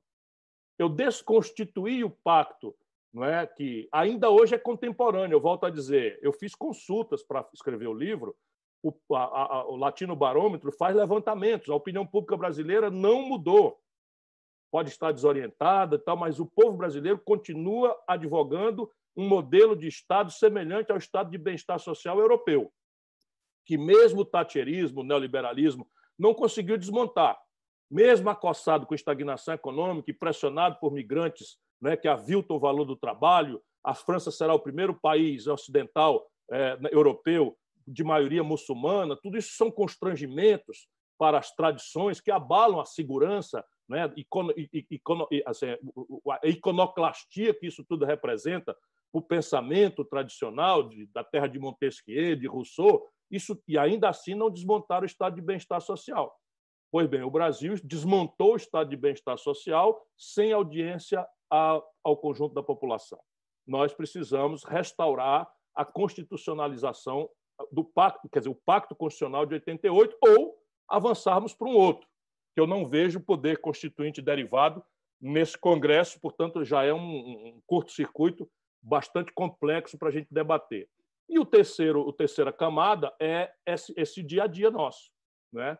Nós chegarmos ao fundo do poço, agravado por uma pandemia, em que a política toma uma centralidade que não tem no imaginário popular. E aí vai a resposta final da tua questão. Como fazer para que o jovem brasileiro, que é induzido a referir sua felicidade ao acesso a coisas que ele não tem por si pela sua família, renda para isso? E ele, portanto, tende a uma frustração ou a uma revolta, e as abstrações não é, da política, para ele viraram uma coisa suja, careta, não é, que não, não, não respondem à sua, à sua angústia existencial, como para a nossa geração respondia na veia. A gente era feliz. Veja bem, tinha uma ditadura, mas o primeiro ENED, o primeiro Encontro Nacional de Estudantes de Direito, foi feito na sede da PUC em Belo Horizonte. Foi declarado clandestino. Caramba, você não tem ideia da excitação da gente pegar um ônibus com a carteira de identidade no bolso, escondido, descer na rodoviária, subir Afonso Pena a pé, e chegar lá e passar quatro dias discutindo o critério de votação para votar o critério de votação das teses. Né? E as teses eram de uma sofisticação politizante extraordinária. Então, era, um, alguns de nós éramos a favor da Constituinte livre, soberana e democrática. Cada palavra dessa queria dizer uma coisa que debatíamos horas. Aí outros havia que dizia não, isso é burguês. Temos que ser Constituinte livre, soberano e democrático sob o controle dos trabalhadores como quer que imaginasse que isso fosse acontecer. Saímos dali, íamos dançar, ia tomar uma cachaça mineira, muito politizados e felizes, apesar de termos ali uma ditadura que matava companheiros pelo mero fato de pensar diferente. Hoje não é mais assim. Então eu te devolvo a pergunta: como fazer para que o jovem, especialmente o jovem, volte a depositar alguma confiança na, na linguagem da democracia, que é a política? Eu respondo: Ideia, exemplo e militância. É o que eu tenho procurado dizer. Ideia por quê? Porque eu tenho que entrar na cabeça das pessoas para que elas raciocinem e deixem de acreditar no deixa que eu chuto. Percebe? Tudo pode ser diferente, mas depende muito do seu envolvimento nisso, porque o que está no tatu que está em cima de um toco, alguém botou. Ou seja, tudo que está errado na institucionalidade brasileira não está errado porque tinha um manual de fazer certo, e os caras são tão filho da puta que foram lá e fizeram tudo errado. Não, se fosse assim era mais fácil. Está errado porque atende ao interesse de uma minoria ativa, informada, organizada, que se impõe às, a às maiorias atomizadas, despolitizadas, desinformadas e ciclicamente excitadas com mirabolâncias personalistas ou promessas de paraíso da terra rápidas demais para serem verdade, mas a gente precisa desesperadamente. Então, aí está. Exemplo por quê? Porque a retórica não comove mais ninguém porque o marketing pasteurizou o discurso político. Então, o discurso político hoje é assim: o marqueteiro chega, faz uma pesquisa e vê o que, é que você quer ouvir. E aí bota na minha boca tudo que você quer ouvir e aquilo que a gente precisa que você ouça, às vezes vai lhe desagradar para que você possa criticamente aderir mesmo, porque raciocinou e evoluiu para aquilo. E é desigual, porque as pessoas, por exemplo, Ciro, você precisa falar mais fácil. De repente, a turma quer que eu vire o Bolsonaro. Percebe? né? que, eu, que pega as coisas tudo erradas, é a culpa do que está aí e deixa que eu chuto. Comigo não, violão, não vai funcionar, porque eu gosto de sair popular. Entrar popular é fácil para qualquer um. Bem, eu agora convido a ambientalista e professora Duda Salaberti. Duda. Boa noite, muito obrigada pelo convite. Uma honra estar aqui discutindo o Brasil com mentes tão pulsantes e tão generosas para entregar um pouco do conhecimento para esse denominador comum que nós buscamos, que é justamente um Brasil democrático, igualitário, né, que busque, sobretudo, a justiça social. É, Ciro, eu gostaria de voltar um pouco o debate sobre a educação. É, a produção científica brasileira cresceu 30% nos últimos seis anos. Cresceu o dobro da média global. Mas, em contrapartida, nos últimos anos, cresceu também consideravelmente a dependência tecnológica brasileira do exterior. Esse cenário criou um paradoxo no Brasil. Quer dizer, aumenta a nossa produção científica, mas também aumenta a nossa dependência externa. E, na minha leitura, esse paradoxo é um, um, pouco da consequência de como os governos federais anteriores pensaram o ensino superior brasileiro que na minha leitura foi uma, uma, um pensamento muito pequeno sobre a educação brasileira. Um pensamento pequeno, primeiro, no campo do ingresso à educação. Discutia-se, por exemplo, Enem e cota. Nós poderíamos estar discutindo coisas muito mais estruturantes, como, por exemplo, o fim do vestibular, como aconteceu na Argentina, no México, em Cuba, e há debates também em outros países.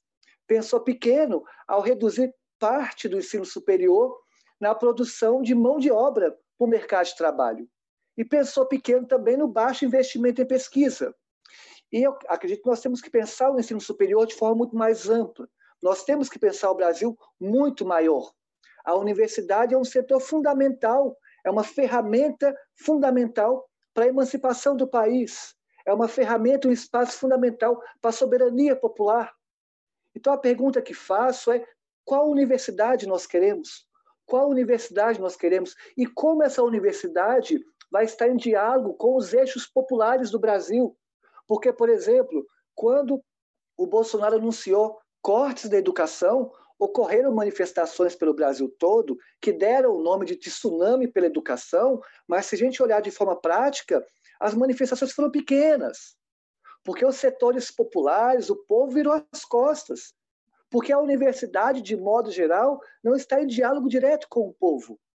Então, a, a pergunta que faço para você é: qual universidade que queremos e como essa nova universidade que nós vamos construir nesse projeto de desenvolvimento nacional vai ser um setor estratégico para a soberania popular? Duda, minha queridíssima, é, todo dia, toda vida que lhe vejo, comemoro o privilégio de estarmos lutando juntos. Você, você é uma coisa absolutamente especial e nós, professores, sabemos, né, a gente entra na sala com aqueles 30, 40 alunos e a gente, por mais cuidado que tenha com todos, a gente acaba destacando os bons alunos, porque eles, ao perguntarem, já fazem a pergunta de um jeito que a semente da resposta já está nele, já está na pergunta é, e assim você de novo com brilho. Veja, começando de trás para diante da sua questão, se você me pedisse um sinônimo para soberania nacional em tempos do século XXI, eu diria ciência, tecnologia e inovação. Então, ciência, tecnologia e inovação, e evidentemente educação e cultura são premissas de ciência, tecnologia e inovação, são o outro nome de soberania nacional. Simples assim, ou você adestra sua inteligência ou você é uma nação periférica dependente que viverá em crise e será sempre, no caso brasileiro, numa divisão internacional do trabalho, buraco mineral, enquanto tivermos, e uma grande fazenda para a produção de produtos de baixo valor agregado, que vão enriquecer com dólar é, meia dúzia de pessoas que estão usando máquinas cada vez mais sofisticadas, uma agricultura micro, de micro, micro, microprocessadores que fazem agricultura de precisão, em que você vai economizar gota de, de, de, de fertilizante, etc, etc. E a esmagadora maioria das pessoas vai viver num grande acampamento que, que, que chamar de nação é uma mentira. E isso é o que está acontecendo conosco. Então, eu vou pegar da sua questão a partir da reflexão que eu faço com esse nível de centralidade no livro. Sim, o Brasil fez uma aposta importante nos anos recentes para reverter esse quadro. Toda a comunidade científica reconhece. Né? Surgiram projetos como o Sirius, lá em Campinas, que é uma coisa absolutamente extraordinária, um acelerador de partículas que não é de prótons, é de elétrons, que, portanto, é bem peculiar, é o melhor do mundo, e a inteligência brasileira desenvolveu aquilo, né? e se arrasta anos para funcionar, mas agora tudo está dando para trás. Tudo, até as bolsas de iniciação científica estão, estão inadimplentes, muitos brasileiros estão indo embora, e aí você vai encontrar esse corte da tragédia do Bolsonaro, por isso que os jovens, eu estava falando para o Ítalo, tem que entender que é pragmático. É pragmático. Você não gosta da política, ok, mas a política é que manda. E aí entra um, um governante que bota 1%, 1,5% do PIB em ciência e tecnologia, que é precário, é metade do que é necessário, o outro vem e derruba para 0,5%.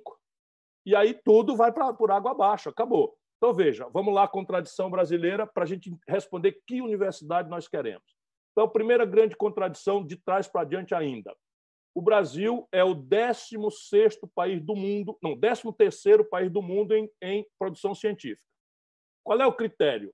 O critério é publicação de papéis com reconhecimento pelos pares e contradição e tal. Né? Então, o Brasil está consistentemente nesse honrosíssimo lugar, que é muito importante, é muito relevante, é o começo das coisas. Porém, veja a tragédia. Na mesma data, o Brasil é o 76º país em registro de patentes. Então, olha a distância entre produção de ciência, sem o que não há, não há tecnologia, mas olha o buraco que há entre produção de ciência, que nos põe num honrosíssimo 13º lugar, e o registro de patentes, um distante 76º lugar no mundo. A diferença entre isso é a cupidez ideológica dos governantes brasileiros. É exatamente o desenho pedagógico da nossa estrutura universitária porque, salvo exceções extraordinárias, você deve mencionar, a UFMG é uma exceção extraordinária, a Universidade de Viçosa, focada em, em, em, em tecnologias agrícolas, é uma exceção importante. Não é? A Unicamp, em São Paulo, é uma exceção muito importante. Mas, por regra, nós temos uma universidade, a própria UNB está se, tá se revertendo, mas foi pensada já para reverter esse quadro. Quando nós desenhamos a estrutura universitária brasileira, nós estamos, de fato, mirando a estrutura norte-americana e a organizamos com base num certo enciclopedismo, volto a dizer, por regra raso, mas com uma concepção fordista, qual seja de preparar um profissional que vai virar, já denunciado pelo gênio do Charlie Chaplin em tempos modernos, né, uma engrenagem de uma máquina que ele não sabe o que é. Ele entra nela ali e é mastigado, é engolido pelas engrenagens, sem saber o que é. Ok, nós precisaremos sempre ter técnicos especializados, pessoas que sejam capazes de saber o que é o eixo da grampola, né? Estou inventando aqui uma coisa tal, mas a universidade é outra coisa. Qual é a que eu quero? Primeiro, a que eu quero é muito mais volumosa do que o que eu tenho. Em pleno século, segunda década vencida do século XXI, o Brasil dá menos da metade de vagas ao ensino superior da nossa vizinha e mais pobre Colômbia. Dá menos de um terço do nosso vizinho e mais pobre do que o Ceará, Cuba. Portanto, a grande tarefa agora, para começar, é expandir o ensino superior. O Brasil dá apenas 18% de vagas entre 18 e 25 anos e fez uma opção de fazer essa expansão privatizando a demanda. Distraíram-se as lideranças estudantis contra a privatização da universidade e o Fernando Henrique começa e o Lula aperfeiçoa, privatizando a demanda. Então, a demanda por ensino superior foi privatizada. Ninguém vendeu nenhuma universidade federal, mas essa brutal demanda que está crescendo no Brasil foi direcionada, por regra, via fiéis, via ProUni, que é basicamente o quê? Dinheiro público financiando grupos privados de educação e chegamos a ter o maior do mundo no Brasil. Eu não estou condenando os líderes, até um dos líderes é bom amigo meu. Eu sou amigo de todos, então. Eu estou falando estrategicamente, nós acabamos derivando o dinheiro público, as energias, embora com o Lula tenha havido também uma expansão digna de nota e, portanto, merece, merece todo o encômio, todo o elogio do aparato público. Mas o fato é que, terminada a tarefa entre iniciativa pública e privada, nós só damos vaga a 18%. A Colômbia dá 42 vagas, e eu estou propondo que o Brasil, em 30 anos, no projeto eu defendo isso, né, que o Brasil, em 30 anos, se impõe a tarefa de dar a quantidade de vagas que a Espanha dá, 58%. E aí nós precisamos desenhar duas coisas. Georreferenciar essa estrutura de expansão da universidade, porque o Brasil são muitos Brasis. Eu não esqueço, por exemplo, que eu sempre tive esse apelo. Eu chamei a Universidade de Montes Claros para me ajudar a qualificar dois arranjos produtivos espontâneos que havia ali e que padeciam de gravíssimos constrangimentos de natureza fitossanitária, de pesos e medidas, de qualificação, de certificação, etc, etc, etc, que é gemas e joias, ali Vale do Jequitinhonha e Mucuri, e cachaça. Então, a cachaça de Minas, como o queijo até hoje, não sai de Minas, porque não tinha certificação fitossanitária. E aí eu consegui com a universidade que vem e responde rapidamente. Agora deu-se a tragédia da pandemia, o Brasil desesperado, contrabandeando respiradores, a Universidade Estadual da Paraíba, sem um centavo a mais de orçamento, desenvolveu um respirador. A Embraer se reconverteu para produzir respiradores que uma ONG de gente, inclusive nossa, qualificada, que é a Tabata Ganga, um grupinho que ela representa, nossa do PDT, desenvolveram um respirador e a Embraer está fazendo. Ou seja, essa aposta tem a ver com o papel que o governo atribui ou, não à universidade. E aí está o grande problema. A, a, a nossa política virou avessa à ciência e à tecnologia. A premissa da ignorância parece ser a base né, por onde se erigem os castelos de poder no Brasil. Lamentavelmente, de quem não se suspeitava, porque você fazer apologia do culto à personalidade, a premissa é a ignorância. é? Você estabelecer que a conquista de uma universidade é um favor do poderoso é um atraso de vida é, civilizatório grave. O que nós temos que fazer? Mapear o Brasil, ver todas as carências. Aí, por exemplo, pula, como o Gonzalez me pediu para refletir, pula a necessidade de qualificar as profissões de saúde pública. E qualificá-las na direção não só de formar o profissional de saúde, mas da, da pesquisa e da, da ciência e da tecnologia. Não há como se falar em produtividade com 500 mil casos de malária. Por que, que o Brasil já não desenvolveu uma, uma, uma vacina para malária? Porque falta foco, falta aplicação, falta comprometimento das estruturas públicas. Não é? a, a Fiocruz ou a, a, a, o Butantan são, tem, tem capacidade de fazer qualquer coisa. Eu me lembro, por exemplo, controle de praga é, em frutas em, em Pernambuco, eu descobri uma pesquisa que era controle de praga por emasculação hormonal de, de moscas. E estava ali na prateleira. E aí você tem que usar veneno, e aí a, a manga não entra no Japão porque o veneno não é aceito como mecanismo de controle de praga. Tudo isso é um por-fazer extraordinário no Brasil que, concluindo, precisa de uma aposta central, quer dizer, orçamento, meta, objetivo no ensino superior brasileiro. Claro que a autonomia universitária deve ser preservada, mas não há razão nenhuma para que você não estimule essa autonomia a ser tão radical que ela possa garantir do financiamento público e a gratuidade se cofinanciar, alugando doutor, alugando pesquisa, vendendo conquistas tecnológicas, resolvendo problemas do aparato produtivo. Hoje são proibidos, por exemplo. Bem, eu agora convido a acadêmica Laura Gandra, do Centro Acadêmico Afonso Pena, da Faculdade de Direito da Universidade Federal de Minas Gerais. Boa noite, pessoal. Começo dizendo que é uma grande honra para mim estar aqui com todos vocês, especialmente com o senhor Ciro Gomes. É, eu já vou direto para a minha pergunta. É, eu até aproveito um pouco do que foi falado na resposta à pergunta da Duda, que é a questão de que o Brasil são muitos Brasis, na verdade. E me faz pensar, então, na nossa questão de dificuldade da formação de uma identidade nacional. Penso também em dois outros aspectos de uma camada da população brasileira a qual talvez o Brasil não chegue. E quando chega, às vezes chega de forma violenta, é, não dando o mínimo de garantia para ela, digo assim, muitas vezes pelo contrário.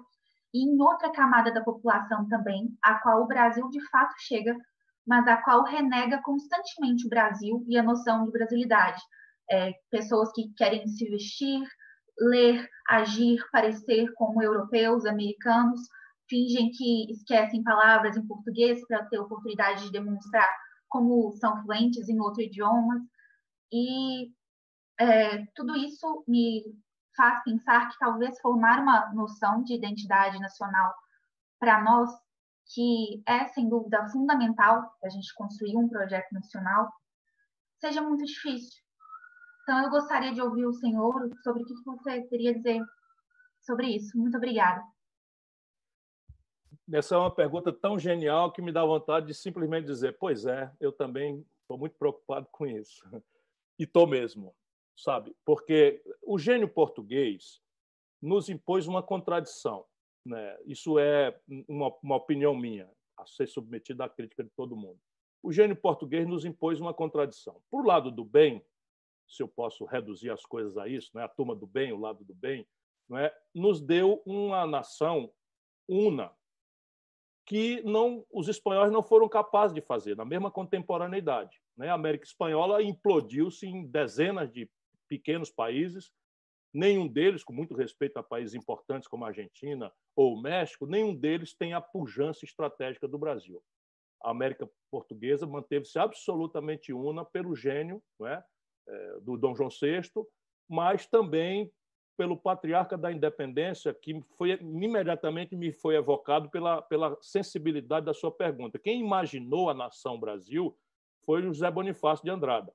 Né? O José Bonifácio é que imagina a nação brasileira e passa a persegui-la no período mais iluminista da nossa história. Eu não sou monarquista, evidentemente, sou republicano, é? mas o gênio do patriarca balizou os 60, quase 60 anos de estabilidade política num regime parlamentar muito, muito avançado, que tinha imaginado um poder moderador na mão do Pedro II, que ele usou com muita moderação, ou quase nunca usou, e ele era um iluminista. E o Brasil se aproximou das nações do Ocidente mais desenvolvidas, nossas referências, enfim. Mas, evidentemente, havia ali já tragédia portuguesa, a renitência escravista que é muito mais grave, transcendental e atual do que se pode supor. Não é? O legado do escravismo no Brasil nos, nos, nos deixa essa, esse apartheid de classe que é vulgarizado nessas expressões que você, com a maior doçura, demonstrou. Tem uma parte da elite brasileira que tem vergonha da nossa, da nossa identidade, tem nojo do nosso povo. Considera o nosso povo uma coisa realmente menor, incapaz, e o sonho deles é comprar uma mansão e morar em Miami na aposentadoria. Né? Isto é um dramático problema, porque eles são desproporcionalmente poderosos. Eu diria a você que estão, estão dando as cartas no Brasil, porque sequer é uma elite vinculada à produção, é uma elite vinculada ao rentismo. Então, o Brasil, veja, eu vou dar um exemplo prático, porque eu sou é, militante, eu não sou uma pessoa para agradar, agradar esse universo aqui, eu gostaria muito de agradar, mas a elite brasileira vai, ela vai ter que ter uns safanões aí para entender umas coisas. Em 1980, um terço do PIB brasileiro era industrial. Hoje é 10% do PIB. Pois a maior, mais grave destruição de uma estrutura industrial da história do mundo aconteceu aqui. Todos os presidentes da Confederação Nacional da Indústria, da Federação de Minas Gerais, da Federação de São Paulo e do Rio e do Rio Grande do Sul, vítimas desse processo de destruição, aplaudiram os governos de todos os matizes que promoveram isso. Vai entender, é que eles são falidos a indústria quebrou, a empresa quebrou e eles, na pessoa física, são rentistas. E essa é a contradição. Os rentistas tomaram conta da liderança dos industriais e aplaudiram a economia política que os destruiu de um terço da riqueza do país.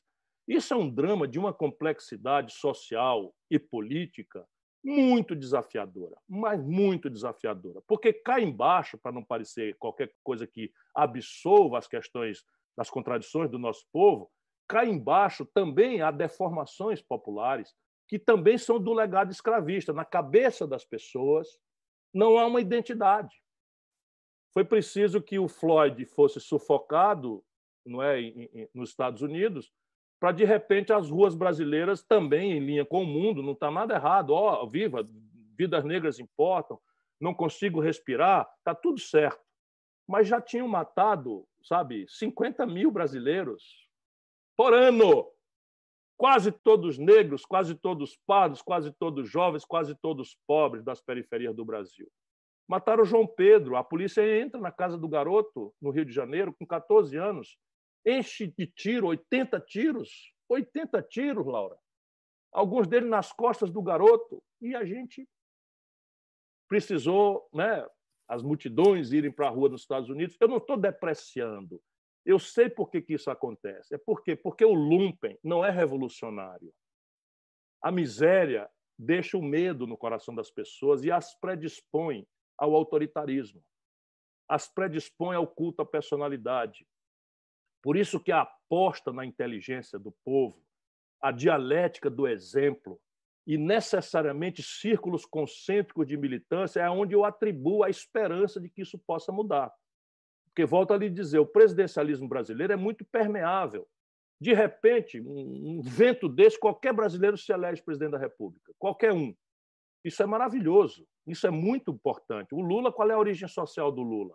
Filho de uma família desfeita do interior do Nordeste, toma um pau de arara, passa dificuldades, vive enchente na, na favela, vive um, um, vira um líder sindical relevante, de repente presidente da República entra na história do Brasil. É muito raro que isso possa acontecer no planeta Terra modernamente com essas estruturas da democracia representativa. Portanto, isso é uma coisa positiva. Mas, por outro lado, isto desqualifica o coletivo. Isso dispensa o coletivo de, de imaginar qual é o seu papel. Isso tem a ver com mil coisas. Por exemplo, eu não vou às reuniões de condomínio, eu vivo com essas teorias, mas eu, eu, eu não vou à reunião do condomínio aqui. É, devia ir, era, devia ser minha obrigação. Eu meio que voto em branco, né? O que decidirem eu aceito, embora no meu caso tenha uma, alguma virtude. As pessoas são tão queridas e agradáveis a mim que eu, eu, que eu, que eu causo a distorção quântica, né?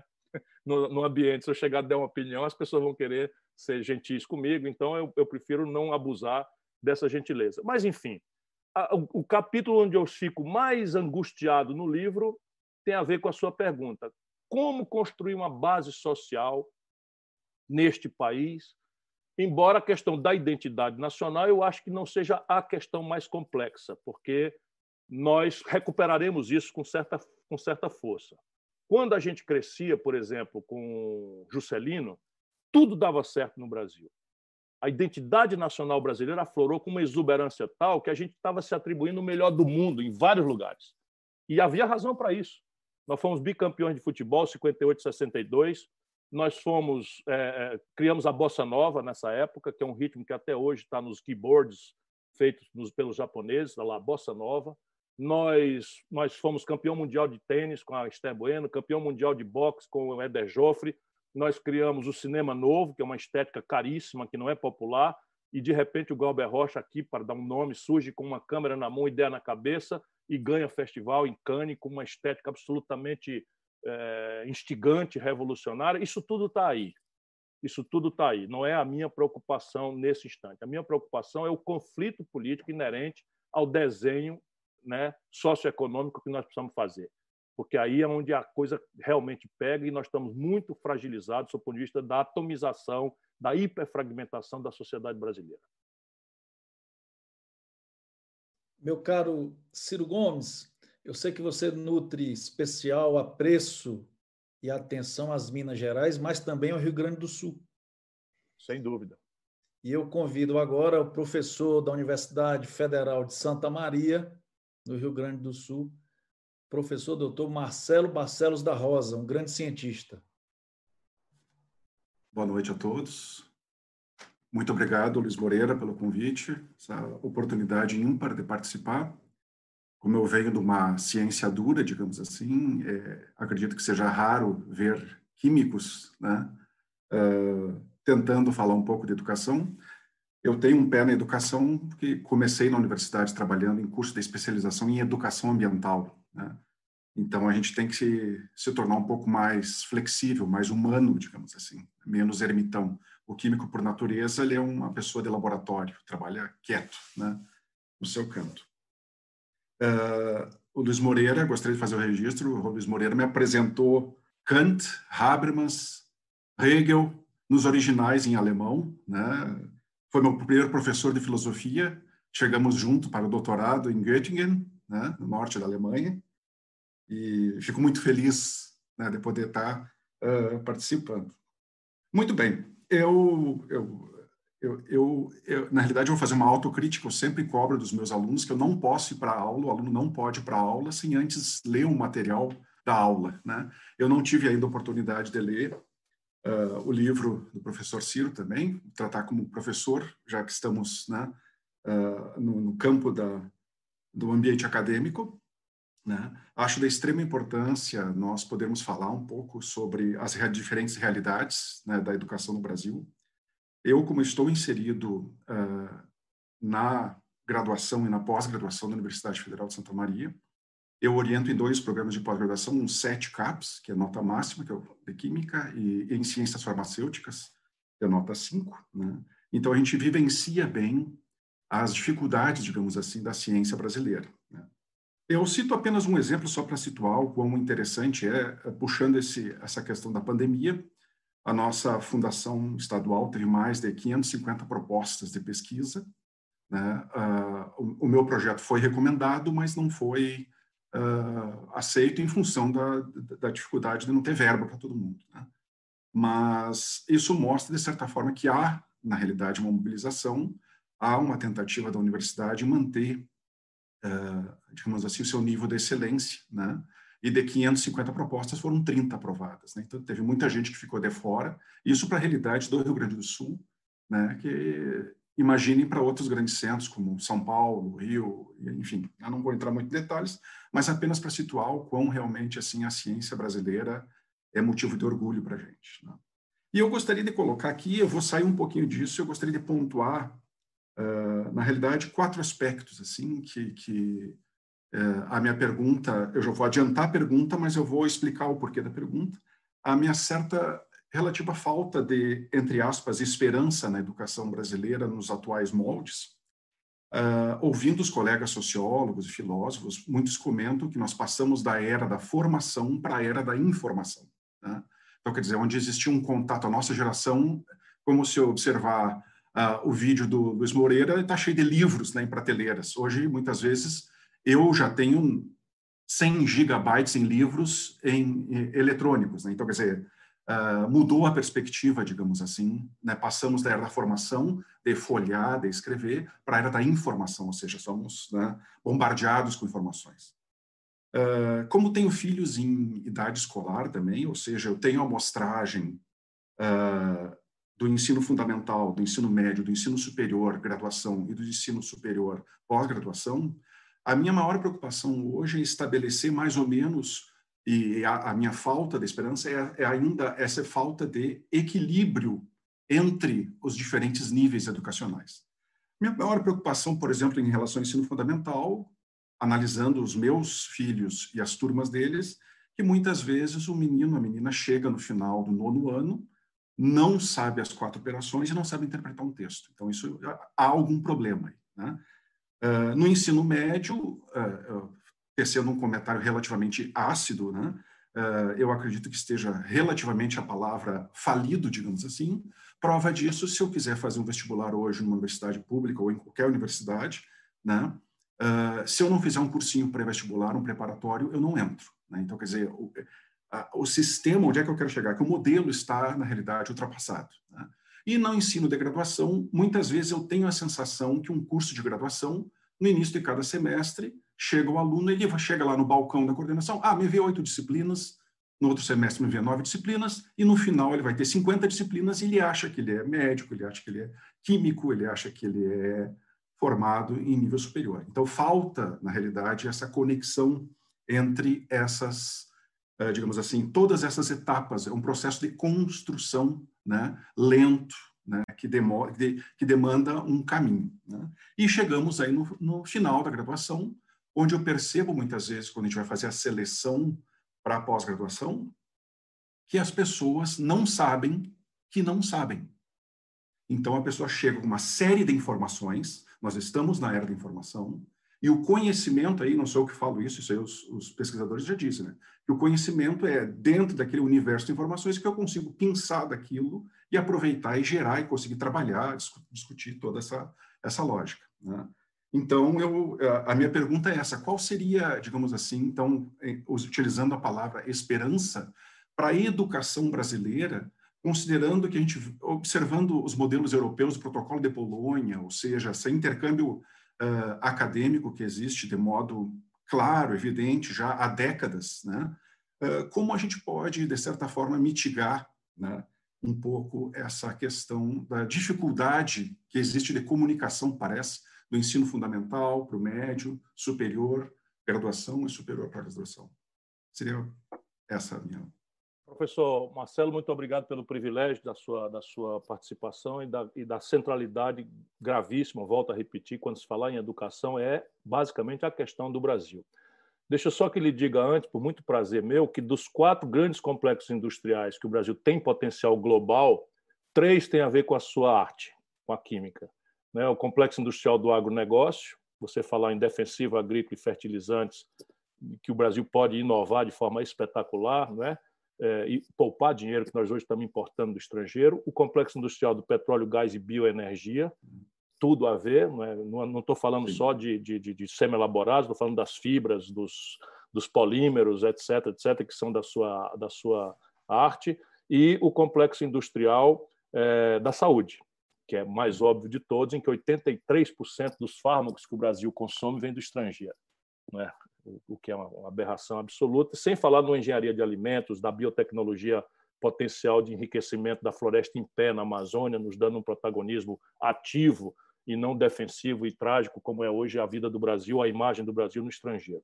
Eu queria lhe fazer essa homenagem, dizendo que se o senhor for sair, se prepare para voltar e nós vamos precisar muito do, do, de, de, cérebros qualificados, especialmente nessas áreas da, da, da, enfim, da biotecnologia, da química, da física, enfim.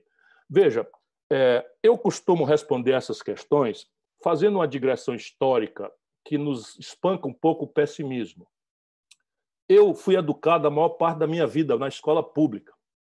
A maior parte da minha vida. Eu fiz quase toda a minha vida pública, foram minorias, foi um ano do segundo grau dois anos do segundo grau, não, um ano, dois anos do segundo grau e pronto, que eu fiz, eu fiz na escola privada. O resto, escola pública. E em homenagem aos meus professores, eu tenho 62 anos. Em homenagem aos meus professores, eu diria que eu tive uma excelente formação.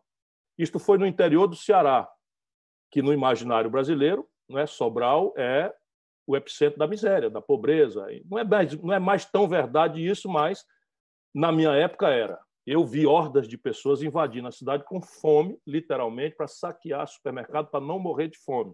Isso é uma realidade banida, graças a muita luta no Ceará, mas eu vi isto ali já na idade adulta, 17, 18 anos de idade. E eu recebi, neste contexto de pobreza, de miséria, uma educação pública de excelente qualidade. A minha primeira segunda língua, vinda de Sobral, era francês. É, já não falo mais, porque perdi a fluência, mas cheguei com um nível de inglês para fazer o vestibular em Fortaleza, fala em cursinhos, eu não, nós não, eu não fiz, tirei o primeiro lugar no vestibular na minha escola, na Faculdade de Direito, que era muito concorrida, uma universidade bastante respeitável, concorrida, enfim. E eu não estou lembrando isso senão para dizer que isto, no Brasil, já foi diferente. Portanto, no passado, qual era o defeito? É que era uma escola pública bastante razoável para poucos de repente, a ditadura, como em toda ditadura, simplifica grosseiramente o problema, bane os educadores, né? Aloysio, Aloysio Teixeira, eh, eh, eh, Anísio Teixeira, Darcy Ribeiro, o, né, o Paulo Freire, são todos banidos e eles lhe dão a tarefa de, de fazer a retórica da obviedade que a educação é uma prioridade e resolveram transformar a escola em construir prédio. Resultado, o Brasil ganhou algumas coisas que não são irrelevantes. Nós ganhamos de um lado que, por exemplo, hoje nós temos vaga para 100% das crianças né, no ensino básico. Isso não é trivial, é muito importante, não é? porque já temos ali a estrutura, etc., etc., e permite a gente a ver o que, é que tem que ser feito, que é o que eu, como eu quero terminar a minha resposta à sua pergunta sensível. É, o que é que aconteceu, entretanto, quando você expande com esta percepção superficial de que educação é pré de contratar gente né, sem maiores cuidados. Uma brutalíssima desqualificação. do, do, da, da, estrutura educacional. E aí não é culpa do professor, ele é um só tempo vítima, porque também se tornaram vis os salários e as pessoas, né, dentro das famílias, um quer ser engenheiro, outro quer ser bancário, outro quer ser, e o menino que quer, diz que quando crescer quer ser professor, o pai puxava a orelha e dizendo, vá estudar, porque isso aí não bota ninguém para frente. Isso é uma tragédia que aconteceu por décadas no Brasil. Então, isso, e aí o que, que acontece? Você toma uma bordoada gravíssima nesse passo. Entre mentes, o problema no Brasil se agrava. Por quê? Porque a informação tecnologizada, a informática, revoluciona o paradigma pedagógico no mundo. As novas práticas de organizar a produção, a inserção produtiva, etc., são revolucionadas. E nós estamos com a mesma escola, bacharelesca, enciclopedismo raso, porque isso era a demanda não é, dos anos 50, dos anos 60, embora os grandes educadores brasileiros já denunciavam pioneiramente e foram banidos da vida nacional por conta dessa impertinência. Né? Paulo Freire, né, por exemplo, é, é, é, eles foram banidos, porque diziam, olha, isso aí não presta. A UNB foi criada já com uma tentativa de dizer, olha, vamos fazer aqui uma universidade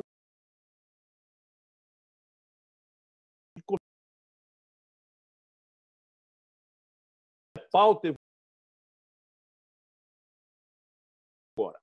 Agora, depois que nós universalizamos o ensino básico, nós produzimos uma super demanda sobre o ensino médio. Primeira tragédia, não tem vaga. Segunda tragédia foi um puxa daqui, arruma dali, transforma daqui. Consequência prática: o ensino médio no Brasil tem algo ao redor de 60% de evasão a tragédia econômica pedindo para o menino precocemente ir à luta, e a escola absolutamente careta oferecida para um garoto que pode ver Pedro Alves Cabral chegando no Brasil no óculos VR, né, em casa, sem precisar chatice de tomar banho. Na cidade é muito chato tomar banho, tanto mais no inverno no sul. Né? Então, o camarada tomar banho para entrar no ônibus, é, às vezes pular catraca porque não tem dinheiro ou quer economizar o dinheiro para tomar um picolé. E para chegar lá, o pobre do professor dizer que Pedro Alves Cabral descobriu o Brasil por acaso, dia 22 de Isso é lixo puro. Isso é lixo puro. Olha aí o tamanho do desafio. Aí, o ensino superior corre atrás para suprir a deformação ou a não formação do, do, do profissional. Eu, eu, por exemplo, cheguei na universidade, o meu básico, eu que tinha uma boa formação, era um saco, porque eu ia ter noções de português, de matemática básicas, que eu já tinha superado, porque tive uma escola secundária de nível muito bom. Hoje não é assim. O ensino superior, a graduação, está tendo que correr atrás para suprir deficiência. Então, é todo um processo sistêmico que foi desconsiderado. Então, por exemplo, hoje 80, 75% do orçamento do MEC é empatado nas universidades.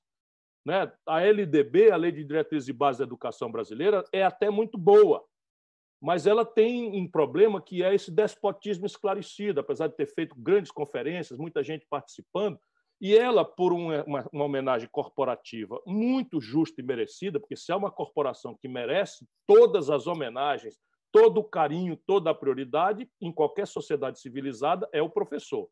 Eu sou filho de dois professores, eu mesmo sou professor da universidade, concursado, estou sem dar aula há muitos anos por conta dessa, dessas outras tarefas, mas, enfim, mas há uma certa, como eu diria, sem ferir aquilo que, sendo vítima, há uma, um certo pudor em, em colocar a questão da, do retreinamento do magistério. E não é por desqualificação, é porque o paradigma pedagógico mudou. E toda a pedagogia, toda a escola normal não é, do passado, preparou uma ideia que não, não faz mais sentido. Então, o retreinamento do magistério brasileiro tem que vir acompanhado com uma carreira que seja estimulante, que seja premiada. E há, na esquerda especialmente, uma certa delicadeza em não ferir esse assunto, que eu aprendi quando eu fui eleito com 32 anos de idade governador do Estado, com essa convicção de que a educação era essencial, e vou terminar, o assunto me comove muito, com um exemplo aqui do Ceará, que é animador, né? Para não, não dizer que não falei de flores. Então, eu resolvi prometer uma, uma revolução na educação.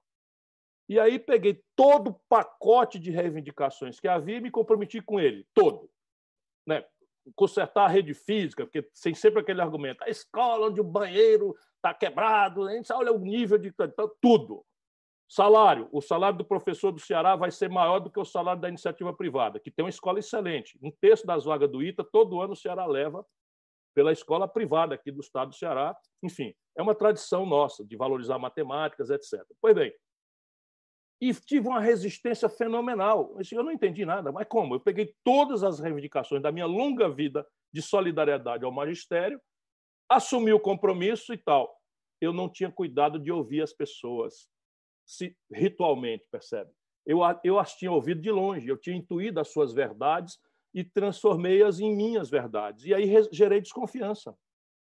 E a velha esquerda não quer correr esse risco. Não quer correr esse risco, por, por conta de um, de um viés corporativista que é da nossa tradição. Né? O que é de esquerda no Brasil, dado uma sociedade com gravíssimos problemas, como a Laura, né, jovem estudante, destacou, nós temos uma atomização da população e acaba nos, acabamos nos comunicamos com o Brasil organizado.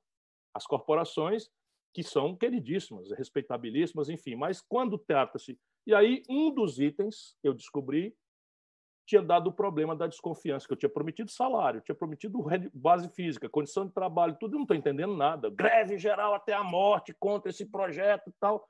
Mas espera um pouquinho, o que, que eu fiz? Aí fui conversar, não, houve a greve, e eu descobri que tinha lá um item que era um exame de suficiência do magistério, uma avaliação do magistério, com comprometimento de serem secretos os resultados, apenas para ser base do planejamento desse retreinamento e dessa reciclagem necessária. Ah, vai expor o professor, vai humilhar o professor. E eu errei, eu devia ter conversado com eles, etc, etc, etc, para fazer a mesma coisa. Então, isto são as experiências que nós acumulamos, e aí refraseamos e hoje vou lhe dar uma esperança para você dormir com ela. Pegue daqui a pouco no Google e veja IDEB. O melhor IDEB do Brasil é Sobral, a minha cidade no interior do Ceará, a cidade de onde eu venho.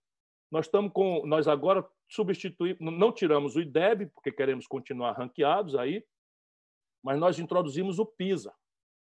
Por quê? Porque nós ficamos tão sofisticados, estamos com 9.1 no IDEB, que seria o objetivo de 2030, e é a rede toda, não é uma escola, é a rede toda certificada agora pelos tribunais de contas como a rede ouro do Brasil. Então, toda a rede. Começa com a alfabetização na idade certa e tem um punhado de inovações que estão ali introduzidas, todas à sua disposição para, vamos dizer, para animar a crença de que é possível fazer diferente. E nós fizemos pelo método tentativa-erro. Volto a dizer, eu comecei com essa tentativa mal compreendida e agora virou uma política pública e ai do político do Ceará que der para trás nessas políticas.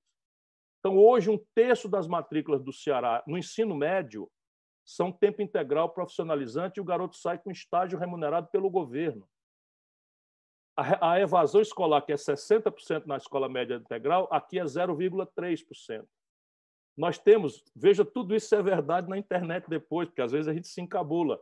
Nós temos aqui uma cota reversa para egresso da escola privada nos, nos foi imposto docemente para nós, pelo Ministério Público, a seguinte situação: como a gente não podia fazer essa escola padrão, modelo, que a profissionalização não é de profissões é, de baixa remuneração, são profissões de altíssima sofisticação, mecatrônica, química, por exemplo.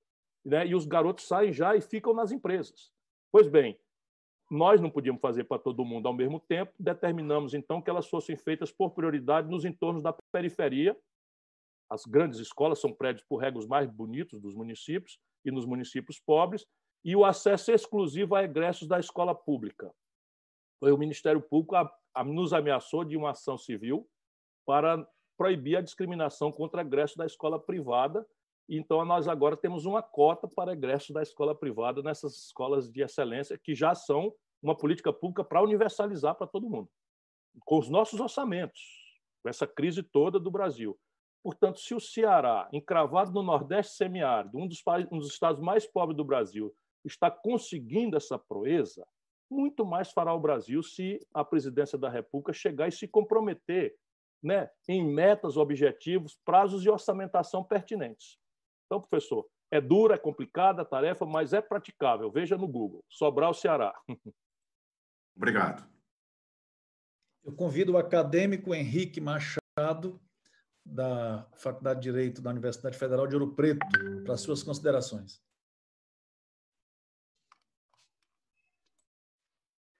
É, bom, primeiramente, boa noite a todos e todas. É, agradecer o convite do professor Luiz, que vem sendo aí um grande amigo aí do Centro Acadêmico Pedro Paulo já. É, bom, Ciro, é, a gente está aqui falando em dever de esperança num momento que é bastante complicado, especialmente para o trabalhador brasileiro. Nos últimos anos, a gente vem assistindo um ataque claro aos direitos dos trabalhadores, e com destaque para a reforma trabalhista, que foi sancionada mesmo sendo completamente absurda. É, a gente vê que existe um setor da política que é dominado por interesses de grandes empresários e que parece estar querendo acabar com, de vez com o direito do trabalho e com a CLT. Então, a gente tem um cenário que já era ruim antes dessa pandemia que a gente está vivendo hoje, e que agora a tendência é que seja muito pior, porque com toda essa situação, a tendência é que haja uma grande onda de demissões e, consequentemente, uma alta no desemprego e provavelmente uma precarização ainda maior no trabalho. É, então, a minha pergunta é: num contexto que você tem pessoas vulneráveis e desesperadas por emprego, uma, uma economia prejudicada e uma agenda neoliberal para tirar direitos do trabalhador, quais são as propostas que um projeto nacional deve trazer para resgatar a esperança do trabalhador brasileiro em todos esses sentidos.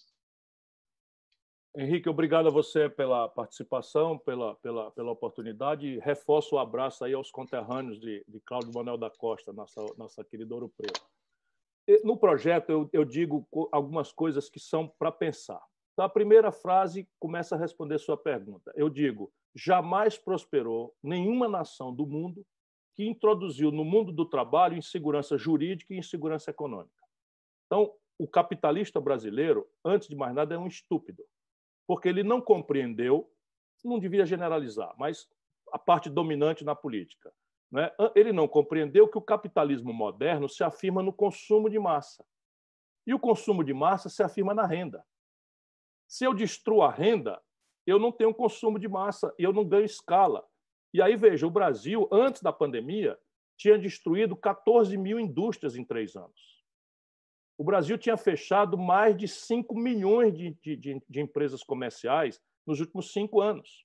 Por quê? Porque você colapsou a renda e a ideia de que o custo do trabalho tem qualquer é, é, é, relevância na competitividade sistêmica da economia brasileira é de uma estupidez que não resiste ao exame mais superficial. O que tem arrebentado a competitividade sistêmica brasileira é a manipulação da taxa de câmbio, uma conversa mais complexa, mas quando o câmbio fica artificialmente estimulante do consumo, e fica mais barato você sair de Belo Horizonte para Miami do que vir para a praia de Fortaleza, você acaba com a competitividade sistêmica. Você fica popular, isso é o que caracteriza esses ciclos de consumo populista que aconteceram ali no Real com Fernando Henrique e no primeiro momento da experiência do PT com Lula. Então você expande o consumo pela manipulação do câmbio. E a outra, e a outra grave hostilidade à competitividade sistêmica brasileira é que faz 30 anos que nós impomos a quem trabalha e produz no Brasil a mais alta taxa de juros do planeta Terra. E aí, repare, o que é isso? É, basicamente, ninguém precisa ser economista brilhante para entender. Se o governo paga por um papel uma, rentabilidade mais alta do que o lucro médio da economia real, a economia real para. Por quê? Porque se eu não tenho dinheiro, eu não vou tomar dinheiro emprestado num juro para botar num negócio cujo lucro é menor do que o juro que eu tenho que pagar para o banco. De outra forma, se eu tenho dinheiro, eu não vou abrir uma empresa que me dá trabalho, me faz acordar cedo, manejar fiscais, manejar funcionário. Quando eu botando esse dinheiro no papel do governo, eu ganho mais dinheiro do que o lucro depois de um mês de trabalho. Então, isto é o que está destruindo a economia brasileira.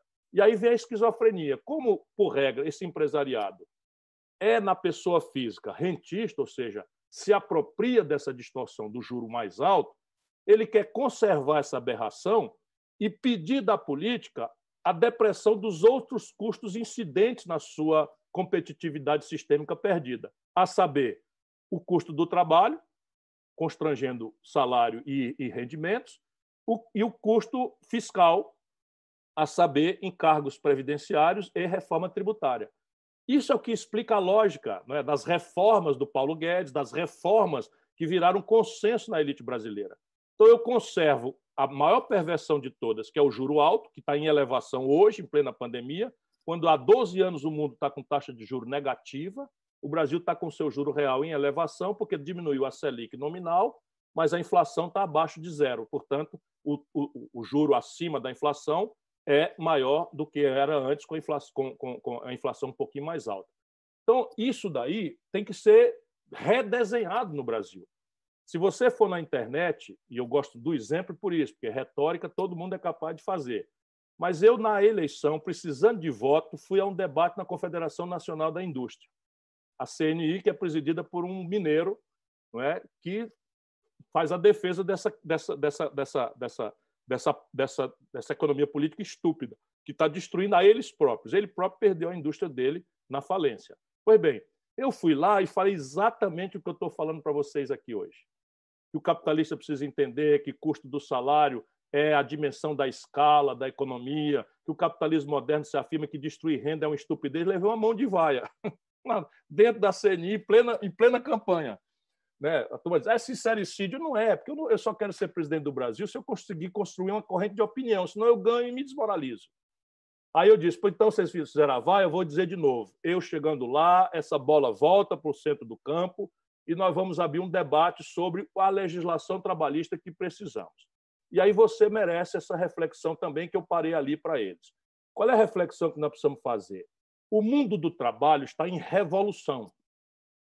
E o Brasil tem essa tragédia de copiar os outros, sem olhar para a nossa realidade. Então, você tem, por exemplo, alguns setores em que a rentabilidade, mesmo em padrão global, pela emergência de megacorporações como a China, por exemplo, em, produtos de baixíssimo valor agregado. Vamos tomar o têxtil, por exemplo, uma calça jeans. Então, uma calça jeans feita em Xangai, ela tem uma escala de um bilhão de unidades. A humanidade somos 7 bilhões de seres humanos. A Xangai, tem, eu estou dando um exemplo hipotético, tem capacidade de produzir um bilhão de calça jeans. Portanto, o custo relativo para produzir uma calça jeans para eles vai reduzida dramaticamente, porque eles compram tanto pano, tanto zíper, tanto botão, que tudo é muito barato para eles. E eles basta ganhar um centavo na unidade. E aí o que, que acontece? A calça jeans feita com essa característica, que não é transplantável globalmente, no Brasil, por exemplo, sete em cada dez empregos vem de pequena empresa, que, por definição, trabalha em pequena escala. Mas vamos lá, a China chega e vai competir você cai um consumidor que está induzido a crer que a sua felicidade é acessar o bom, bonito e barato com a renda apertada. Então, a sua tendência é entrar na, na, na loja e comprar o bom, bonito e barato. Você não vai olhar se aquilo é made em Montes Claros não é? ou, ou se é made in China. Você vai achar o mais bonito e o mais barato né? e vai pagar. O resultado prático, a calça feita com essa característica de escala chega no Brasil mais barato do que custa produzir a mesma calça ou similar em pequena escala. Neste caso, e a gente tem que mapear isso, o custo do salário é intensivo em têxtil. E aí você tem que entender, com a mediação de, de, de, de sindicatos, portanto, não pode destruir os sindicatos como a reforma trabalhista fez, você tem que achar uma fórmula em que essa relação de trabalho nesse setor, em que a competitividade sistêmica de fato é impactada pelo preço dos salários, que a relação seja mais flexível neste setor. Mas o outro setor acolá não é. Por exemplo, o setor siderúrgico. A intensidade da mão de obra no setor siderúrgico é irrelevante. Ou não é irrelevante, não tem uma centralidade tão grave pelo gravíssimo processo de automação. Então, não tem sentido ter a mesma lei, compreende? Não é? Para um país com tal diversidade de estruturas. Quando você vai para química fina, por exemplo, se você fizer um arranjo produtivo local em, em, em Ouro Preto, em que o governo vai estimular jovens empreendedores da Universidade Federal, através de uma incubadora de empresas, a serem fornecedores para o SUS. Eu distorço o mercado por uma ferramenta de compra governamental, eu posso perfeitamente estabelecer uma outra relação em que você e dez colegas são todos trabalhadores juntos e aí não há uma hierarquia nenhuma subordinação. Vocês dez vão para o trabalho juntos e voltam juntos e já não é mais uma relação de trabalho patrão-empregado em que a mais-valia é apropriada por um no esforço de todos. Portanto, a legislação trabalhista moderna tem que ser compatível com a radical transformação que o mundo do trabalho e as relações fizeram. Nem nenhuma hipótese a selvageria não é de você apostar na informalidade. Informalidade não leva ninguém para frente. Não é possível ter produtividade com metade da economia na informalidade. Isso é uma estupidez inominável das elites destrutivas do Brasil. Quando eu digo elites, essas que estão nos mandando em nós há 30 anos. que tentavam botar a economia política num piloto automático e produzido ciclos de consumo populista para ganhar eleição e depois quebrar o país. Essa tragédia tem que ser substituída por uma nova institucionalidade compatível com as diversas fragmentações do mundo do trabalho. Em tempos de 5G, todas as, as práticas repetidas serão substituídas por máquinas e algoritmos. E o Brasil, isso vai acontecer amanhã. Não vai demorar 10 anos, vai acontecer em dois anos. Se o Brasil não cair no, no, no lobby dos americanos, em dois anos nós estamos com antenas 5G no Brasil. E resultado prático, todas as atividades produtivas repetíveis serão substituídas muito rapidamente por, por e isso exige que a gente se antecipe. Informação cultural para iluminar o debate neste ponto. Sabe qual é o país mais competitivo do mundo? Não é a China ainda, é a Alemanha. Sabe qual é o maior custo por hora trabalhada do planeta Terra? A Alemanha. Para ensinar para o capitalista brasileiro a imbecilidade com que eles têm agido, destruindo a renda do povo e achando que vão ter como sobreviver empresarialmente. Bem, eu agora, é, dado, a, dada já o adiantado a hora, eu vou fazer um convite a dois acadêmicos para que eles primeiro façam a sua pergunta, depois o outro, daí o Ciro faria um apanhado sobre essas duas questões. Eu convido o acadêmico da Universidade Federal de Ouro Preto, do curso de Direito, perdão, o Pedro Henrique Fonseca, da Faculdade de Direito da UFMG, e em seguida o Bruno Campos, da Faculdade de Direito da Universidade Federal de Ouro Preto. Pedro Henrique, por favor. Bom, gente, boa noite. Tudo bem? Estão me ouvindo? É, eu queria começar agradecendo o professor Luiz Moreira, né, por mais essa oportunidade da gente estar aqui debatendo com o Ciro. O professor Luiz Moreira que também tem sido um importante aliado do Centro Acadêmico Afonso Pena. E agradecer também o Ciro pela, pela, por estar aqui com a gente e agradecer todos os, os colegas que me antecederam, a professora Duda Salaber, o deputado Mareringer e os outros professores.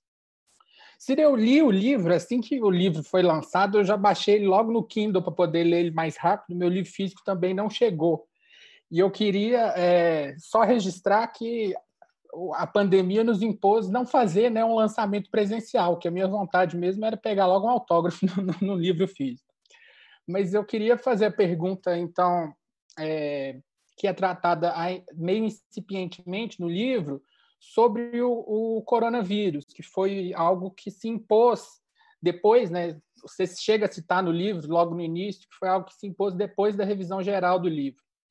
E eu queria falar um pouco sobre o papel que você acha, qual o prognóstico que você faz, que o Estado vai ter depois do, do, da, que passar a pandemia e também no momento de sair da pandemia, mais especificamente sobre essa concepção de Estado mínimo. Eu assisti ontem um debate da, da que você participou junto com a Mônica De Bolle, e ela, inclusive, disse que essa, essa discussão do Estado mínimo está superada no meio econômico desde 60, desde a década de 60 ou 70, só faltou avisar o Paulo Guedes, né? É, e aí, até brincando, eu assisti também um debate seu na Globo News e que você meio que converteu o João Moedo, que o João Moedo disse que nunca defendeu o Estado mínimo na vida. Eu falei assim: olha, que bom, então já tem aí, já tem até um convertido. É, eu queria saber, então, qual é o seu prognóstico nesse sentido.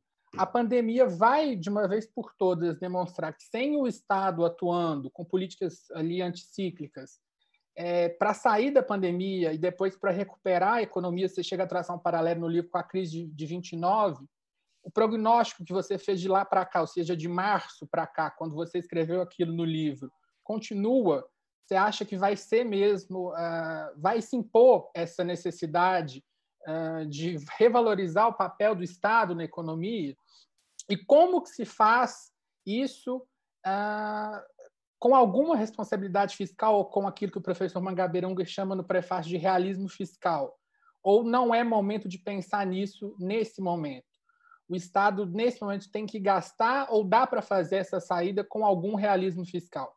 Essa é a pergunta. Obrigado, Cid. Bruno? Boa noite, gente. Queria agradecer também a todos e todas pela oportunidade. Agradecer mais uma vez o Luiz por lembrar da gente de CAPP. É, minha pergunta, vamos mudar um pouquinho a temática. É, em meio ao contexto de transformação social em que nos encontramos hoje, é, qual a importância da construção na prática é, de uma frente ampla de oposição ao governo Bolsonaro? E, nesse sentido, qual tem sido o seu ponto de vista é, sobre os movimentos identitários na luta pela democracia, observados na resistência do governo? Para mais sobre essas questões mesmo.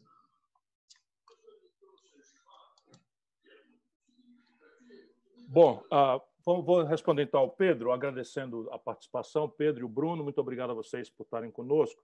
É, o debate sobre concepção de Estado sempre foi meio pusilânime entre nós brasileiros. Porque ainda ontem, nesse Fórum Brasil e UK, você pega o crítico do Estado, ele pega as deformações, né, pega as caricaturas. Então, ah, a corrupção, e, e, tal. Aí o assessorista do Senado, eu lembro desse argumento, o assessorista do Senado ganha mais do que um médico da Escola Paulista de Medicina. Aí você pega essas coisas que são verdadeiras e se dirige a uma massa popular que tem queixas completamente respeitáveis em relação à resultante do Estado para ele, para a sua vida real do dia a dia.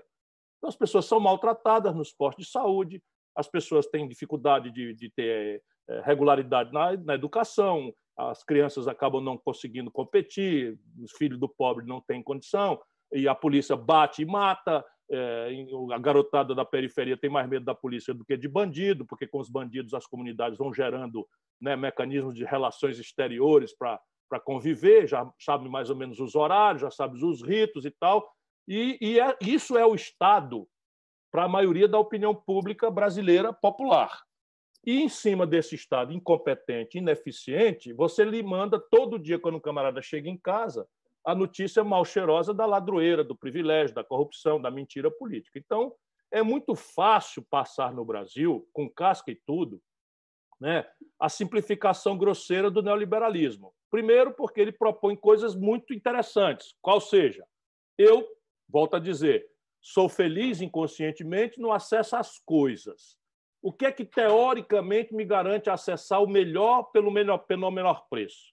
A competição liberal, né? O laissez-faire, a competição do mercado, me garante então a, a opção pelo melhor produto ou serviço ao menor preço. Isso já encontra a minha alma, não é? Não é consciente isso.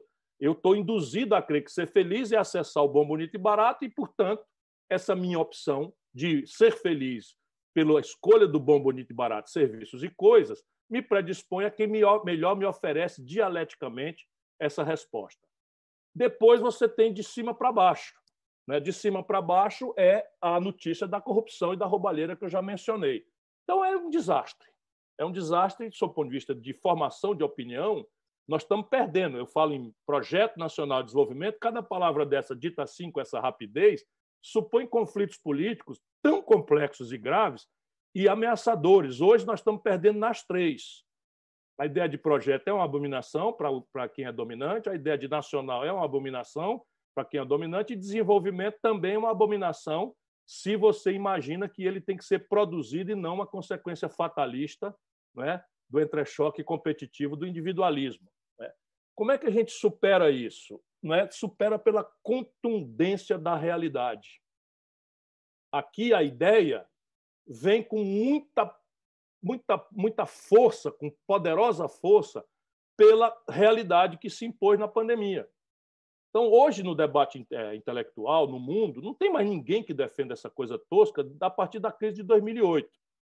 Mas remanescem duas forças muito poderosas a não nos permitir ilusões. Porque a ideia de que você possa ter o Estado como emissor de moeda né, como aconteceu agora na pandemia nos Estados Unidos, sem efeito inflacionário, né, um keynesianismo re, re, revisto. Isso tudo é oportunismo, porque as duas grandes forças motrizes desse conjunto de ideias permanecem intocadas. Primeiro, um estoque de poupança financeira jamais visto na história da humanidade.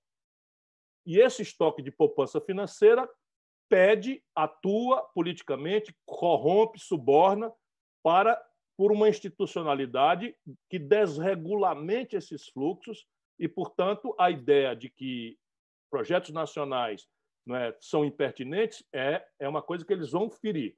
Então, esse estoque de poupança está todo aí, poupança financeira, E não por acaso a justificativa de todos esses canalhas que oferecem essa agenda de, de reformas é a atração do capital estrangeiro, a, a atração do investidor internacional. Pura picaretagem, porque não há, reparem com os companheiros, especialmente os jovens estudantes, não há uma única nação no planeta Terra que tenha sustentado seu desenvolvimento com base no capital dos outros.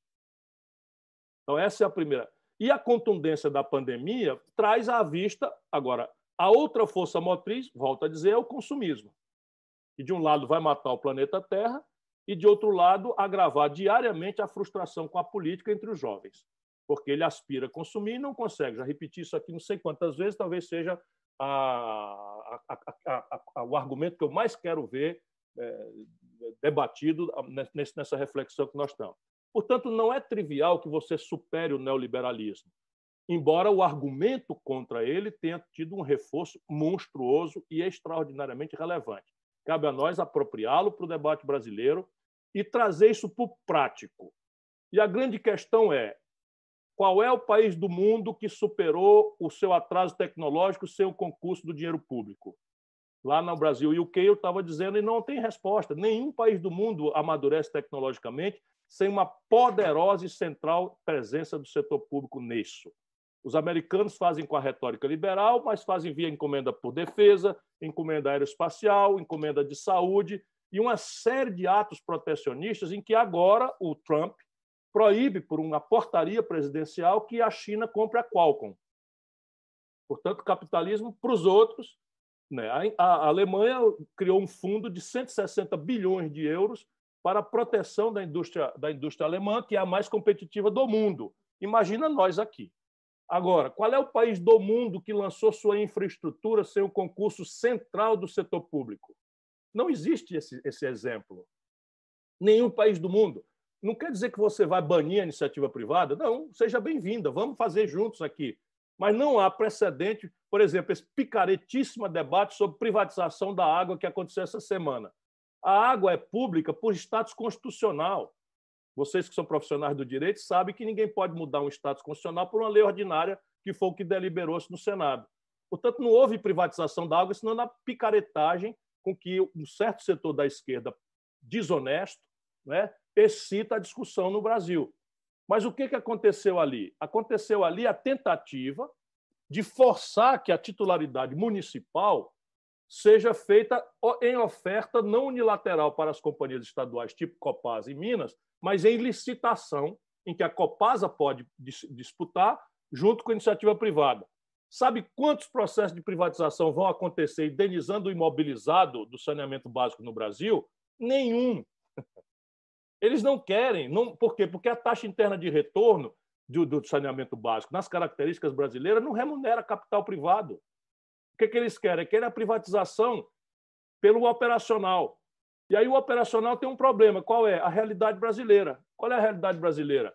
Você tem né, é, é, é os bairros ricos cercado de, de favela por todos os lados. E a manutenção do, da rede de esgoto, se o não funciona, porque não adianta você ter esgoto é, numa, num bairro rico, se o bairro pobre não tem, o vibrião da cólera vai passar por cima da rua, não vai respeitar a faixa de pedestre, enfim. Resultado, você tem que ter subsídio cruzado, que é cobrar um pouco mais dos bairros mais elegantes para financiar o impossível pagamento de qualquer tarifa operacional, esqueça o imobilizado. Portanto, enquanto nós não resolvemos a equação estratégica de renda no Brasil, é besteira falar em privatização de saneamento básico, a não ser para fazer o que a Europa fez, que é reestatizar depois da tragédia acontecida, porque o que acontece na prática é que eles não dão manutenção às áreas pobres e aí acaba destruindo o sistema de esgotamento sanitário. Portanto, a, a, a denúncia do Estado mínimo é, ficou reforçada, mas não, não, não vamos abaixar as armas. No caso brasileiro, no caso brasileiro, nós temos uma tragédia que não tem precedente. O déficit primário, meu caro Pedro, esse ano está estimado pela, pelo órgão fiscal independente em 917 bilhões de reais. Nós estamos falando em quase um trilhão de reais não é? é de, de, de déficit primário. Isso não tem rival na história brasileira nem por um quarto, nem por um quinto, para você, você ter clareza. Então, nós vamos sair com a queda e o coice. nós vamos sair com a economia em pandarecos, 26 mil obras paradas, a menor taxa de investimento da história do Brasil antes da pandemia e o Estado falido, porque já está sendo precificada essa falência. A dívida pública brasileira está avançando para mais de 100% do PIB, o que acende o sinal laranja, amarelo, né, para aversão a risco, que já é muito grave no Brasil.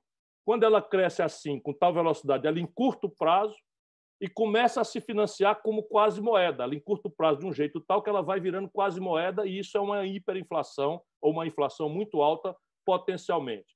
Como é que o governo esconjura isso? Aumentando taxa de juros, que é hoje a dívida vencida, que está se vencendo, os tranches vencendo, o governo está pagando três pontos acima da taxa Selic ante a absoluta censura dos grandes órgãos de comunicação, que são todos comprometidos com essa, com essa estrutura de sangria da vida brasileira. Portanto, a tarefa no Brasil ficou ainda mais grave. Algumas saídas. Eu tenho no livro um conjunto de, de, de sugestões que vão me trazer uma popularidade enorme entre os ricos, né? mas eu não sei fazer as coisas sem ser sério. Eu acho ali 3 trilhões de reais em 10 anos para fazer uma reversão do quadro, com basicamente uma tributação progressiva sobre lucros e dividendos, uma tributação progressiva sobre patrimônios, com alíquota pequena de 0,5% a 1%, uma, um pente fino nas renúncias fiscais, tem usado o dono da Localiza aí de, de, de, Minas Gerais como exemplo. A Localiza não paga imposto. E o cara é secretário de privatização do Bolsonaro. E não paga imposto porque ele emplaca todos os carros que correm em Fortaleza em Belo Horizonte, onde ele conseguiu uma renúncia fiscal inexplicável no, no, no município que tem as dificuldades não é, de, de, de infraestrutura que tem, a, a despeito de ser governado por um grande companheiro, que é o Calil. Mas isso é uma prática antiga que é difícil você corrigir porque o cara ameaça ir para contagem, para não sei aonde e tal, e aí você perde aquele centavinho. Portanto, essas coisas aqui, né, cortar 20% das renúncias fiscais e estabelecer uma progressividade maior no imposto de renda, isso aqui junta 3 trilhões de reais em 10 anos. E aí a gente pode olhar claramente para onde direcionar isso, na direção daquilo tudo que nós conversamos hoje à noite. Educação, ciência, tecnologia e cultura, antes de mais nada. Bruno, é Bruno, não é isso? Deixa eu só recuperar aqui a pergunta do Bruno, que é a frente ampla de oposição dos movimentos identitários. Bruno, eu já mencionei aqui, vou repetir. Nós precisamos de uma frente ampla para três urgências. Obrigar o Bolsonaro a se comportar em linha com a ciência, porque isso é a diferença de mais 100 mil mortos que as projeções hoje estão dando que o Brasil terá. Fala-se hoje, nós temos 58 mil, não vi o número de hoje à noite ainda, já estava aqui na live, já devem ter 59 mil mortos porque, é, enfim, estamos aí morrendo mil por dia em números redondos. Então, 59 mil mortos. Se nós vamos para 160 mil mortos pelas simulações do Imperial College de Londres, por exemplo, e da, da Organização Mundial de Saúde, forçar o Bolsonaro a mudar de rumo, né, a cessar a irresponsabilidade de ter 23 militares com um general que nenhum deles tem qualquer vivência em saúde pública no comando do Ministério da Saúde, é uma coisa que pede uma frente ampla salvar a democracia dos arroubos autoritários. Isso é uma frente muito ampla que nós temos que juntar todo mundo. E pedir um plano para enfrentar o desemprego e a destruição em massa das empresas. Essas três coisas recomendam uma frente ampla, sem qualquer olhar sobre nossas profundas diferenças. Porém, para pensar o futuro do Brasil, nós precisamos ter dissenso, e aí esse dissenso é necessário, deve ser ferido, se depender de mim, de forma respeitosa, fraterna, para não torpedear pontes, mas tem que ser feito, que é a tentativa de debatermos por que o povo brasileiro, que votou tão progressivamente, tão, de forma tão progressista por 30 anos na redemocratização, de repente a conta de 70% passa para um imbecil, despreparado, fascistoide, corrupto como o Bolsonaro e a família toda. Nós precisamos parar para pensar, e não com o sentido de punir ninguém, mas nos reconciliar com o povo brasileiro. E a outra coisa foi o que nós discutimos hoje à noite. O que é que nós pretendemos botar no lugar? Como é que se explica que cinco pessoas acumulem a fortuna de 100 milhões de brasileiros depois de 30 anos de governos autorreferidos de centro-esquerda ou de esquerda? E isso é um debate que nós precisamos fazer para imaginar um novo desenho institucional para o país que nos tire da tragédia de termos a pior década da história econômica brasileira. E, nesse sentido, o movimento identitário tem uma importância gravíssima o livro reflete sobre isso e assim e o risco de você ser mal compreendido aqui é tremendo, porque há muita passionalidade, qualquer coisa as pessoas cancelam as outras, e a discussão na internet é muito arrogante, muito prepotente, as pessoas mudam de ideia muito rápido, e eu não costumo trabalhar assim, sabe? Problemas complexos me pedem que eu pense, que eu pare um pouco, que eu escute os outros e tal. Então, veja, é indisfaçável que a questão da pobreza, da miséria, da desigualdade são o eixo central de um projeto nacional de desenvolvimento, se depender do conjunto de valores que eu cultivo a vida inteira. Então, ninguém vem me ensinar a ser de esquerda, a ser progressista, porque eu já ganhei o Prêmio Mundial de Combate à Mortalidade Infantil no plenário das Nações Unidas. O Ceará tem a melhor educação pública do Brasil. Faz 30 anos que ninguém fala aqui em salário atrasado de funcionário, e nós temos aqui a maior taxa de investimento público do Brasil. Temos 11 partidos governando uma coalizão. Hoje o governo é do PT com meu apoio. Né? Nossos, nossos governantes são todos classe média, nenhum deles se envolveu em qualquer tipo de corrupção. Então, ninguém venha me ensinar o que é ser progressista, especialmente com a prática de nomear é, Levi, é, Meirelles, para Lossi, né, que é uma mistura de conservadorismo ultra neoliberal com ladroeira, não venha me ensinar essas coisas. Porém, é indisfaçável que no Brasil essa miséria, essa desigualdade tem gênero, são as mulheres, que são, antes de mais nada, discriminadas no Brasil, coisa prática. Pela mesma jornada de trabalho, ganham 72% do salário de um homem, pela mesma natureza, nada justifica. São vítimas de violência crescente no Brasil. Tudo isso pede um olhar sobre essa questão da identidade de gênero, da questão da desigualdade e da miséria. A miséria, a desigualdade e a violência têm cor. Essa cor é preta e parda. Parda aqui é o caboclo que nem sequer identidade tem, mas é o caboclo nordestino, né, que é o mameluco do, da, da, sociologia antiga, que é o filho de banco com índio, mais quase índio ainda, né, que não tem sequer identidade, mas que a gente conseguiu colocar cotas políticas afirmativas para eles também. E assim, 75% da população violentada no Brasil, jovens negros e pardos. 70% da população carcerária brasileira, 70% jovens pretos e pardos. Então, é preciso entender que a desigualdade e a miséria tem idade, é jovem e tem cor da pele, para além de ter gênero. E nós temos que olhar uma coisa que é o Brasil está no ranking das Nações Unidas como a comunidade LGBTQI+, mais vítima de violência no mundo. E isso está crescendo. Você imagina alguém sofrer violência por conta de orientação sexual ou identidade de gênero? Isso é uma barbárie medieval que está sendo agudizada pela manipulação politiqueira da religiosidade do nosso povo. Então, a gente precisa olhar isso também. E aí tem outras questões. Todas, para cada um dos seus intérpretes, são relevantes. Por exemplo, o meu programa, na última hora, foi criticado porque não tinha uma palavra sobre a questão dos pets, dos animais domésticos. E eu descobri que isso é uma questão gravíssima para muitas pessoas, quando o deputado mais votado do Ceará só tinha essa tese. Então, é preciso trazer essa tese também. Porém, para mim, uma coisa é isto: ambientado no, no enfrentamento da desigualdade, da pobreza, da miséria, você afirmar as diversas identidades. Outra, em busca da igualdade. Outra coisa é esse debate norte-americano, que muitas vezes é copiado com casca e tudo entre nós, e que não é o melhor caminho. Nós temos que achar o caminho nacional brasileiro de afirmar essas identidades no ambiente de um grande projeto emancipador da sociedade brasileira em direção à igualdade. Eu convido, antes de passar a palavra, Ciro, para o deputado e médico Mário Eringer, eu só vou fazer um esclarecimento. É que eu recebi várias mensagens dos alunos da FDCom questionando por que, é que há alunos da UFMG, do Direito, da UFOP, e não há alunos da FDCom é porque há o diretor da Faculdade de Direito de Contagem coordenando os trabalhos, assim como, então, que sou eu, então já represento a comunidade da Faculdade de Direito de Contagem. Apenas para esclarecer, também não há nenhum professor da UFOP, nenhum professor da, da, da Faculdade de Direito da FMG. Então, esclarecida a questão, eu passo a palavra para o doutor Mário Eringer.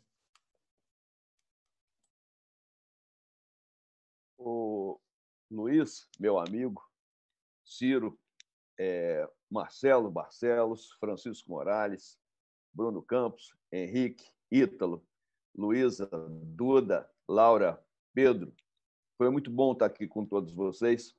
Foi um prazer mais uma vez.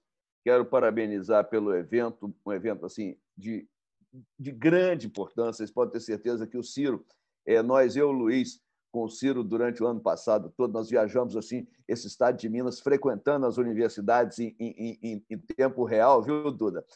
É, e estava faltando isso para nós, é porque eu acho que vocês são a força motriz desse, desse novo projeto de Brasil.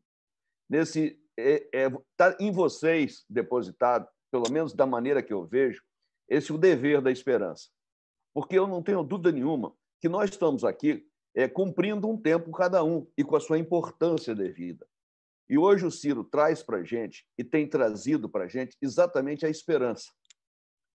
E ela só vai, só vai ser vencedora se ela contar com esses corações jovens e que não têm limites para sonhar. Então eu quero agradecer, o Luiz me pediu que eu fizesse aqui essa, essa fala final exatamente porque é, ele é meu amigo e quis me prestigiar. Mas, com certeza, eu quero dizer para vocês, assim, de coração, eu, quando participo disso, e agora, Ciro, quero te dar uma notícia aqui, eu virei meio tizão, é o tiz, é, como é que é, suquita, da turma, da turma boa. Porque eu agora passei a conversar com eles, fazendo várias, várias reuniões é, com o grupo, exatamente porque eu acho que é, a gente precisa de dar a essa, essa, essa, essa juventude essa esperança que nós viemos, nutrindo. Eu estou com 65, você está com 60 que a gente vem nutrindo há muito tempo. E não dá para a gente parar agora e deixar a esperança morrer. Então, Ciro, parabéns pelo seu livro, parabéns pela sua luta, pelo, pela sua, é, pelo seu caminho de doutrinação, quase que isso, para as pessoas. É, eu sei da dificuldade e, e, do tempo que você de, demanda né, é, sua vida para isso, mas nós ficamos muito felizes de ter você como um grande representante, um cara que se dedica. E Minas Gerais, especialmente, aí falo como deputado mineiro, como presidente do meu partido, PDT, em Minas Gerais, Minas Gerais se orgulha muito é, é, de ter você frequentando Minas Gerais e, e nos é, pabulando como você, às vezes, nos pabula. Tá bom? Um grande abraço, foi muito bom estar aqui com você. Gente toda, gente boa. O Luiz é, me pediu para fazer isso, fiz da maneira que posso, do jeito que sou, e com certeza, pode ter certeza, nós vamos trabalhar para melhorar esse Brasil, com certeza. O dever da esperança é nosso.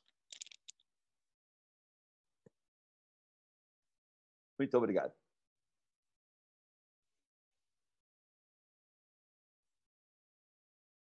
Sou eu agora, Luiz? As considerações finais. Senhor. Não presidente... posso deixar esse improviso sem resposta, né? É. Bom, eu quero agradecer a vocês. Tive uma noite adorável, muito agradável mesmo. Aliás, é, pensar junto com gente qualificada, gente inteligente, é, sem desmerecer os mestres, doutores que me deram a honra de participar. Eu amei a participação dos jovens estudantes, cada qual com uma pergunta mais, mais pertinente, mais complexa, mais sofisticada, mais instigante para eles vai a minha, minha, minha gratidão maior por essa noite especial que eu tive. E a você, meu amigo, meu irmão Luiz Moreira, muito obrigado por esse privilégio. A Mário Eringer, meu companheiro, meu amigo, irmão querido também. Vocês dois, Mário e Luiz, precisam conversar um pouco mais sobre as Minas Gerais, o calendário eleitoral. O Luiz está cheio de ideias aí e eu estou aqui para cumprir as ordens que vocês, que vocês concordaram de fazer. Então, um beijo no coração para todos e se o, se o momento brasileiro é duro, é difícil, Muitos brasileiros estão perdendo a vida, os empregos. Mais gravemente ainda é a nossa tarefa de produzir ideias, exemplos e militância para mudar o nosso país.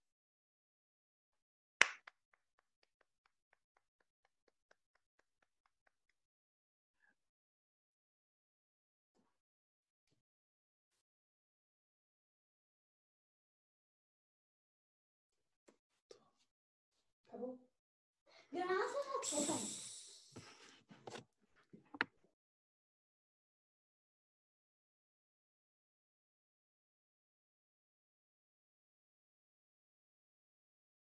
Eu acho que ele desligou até, o, até ele saiu é, até Lu... da sala. Luiz Moreira vai até embora.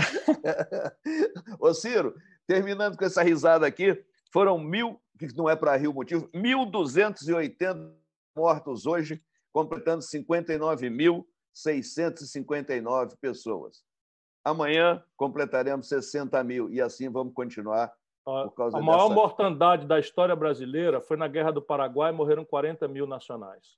Então, é. é uma vez e meia a pior tragédia da vida brasileira, e esse é o preço que se paga por uma política criminosa, imbecil e despreparada como essa que nós temos no Brasil. É Bom, boa noite para todos. Acho que o Luiz Moreira Luiz não volta perdeu. mais. Muito obrigado a todos. Boa noite. Boa noite. Até mais. Boa noite, gente. Obrigado. Boa noite. Boa noite. Boa noite, gente. Um prazer. Boa noite, boa noite obrigado. Boa noite.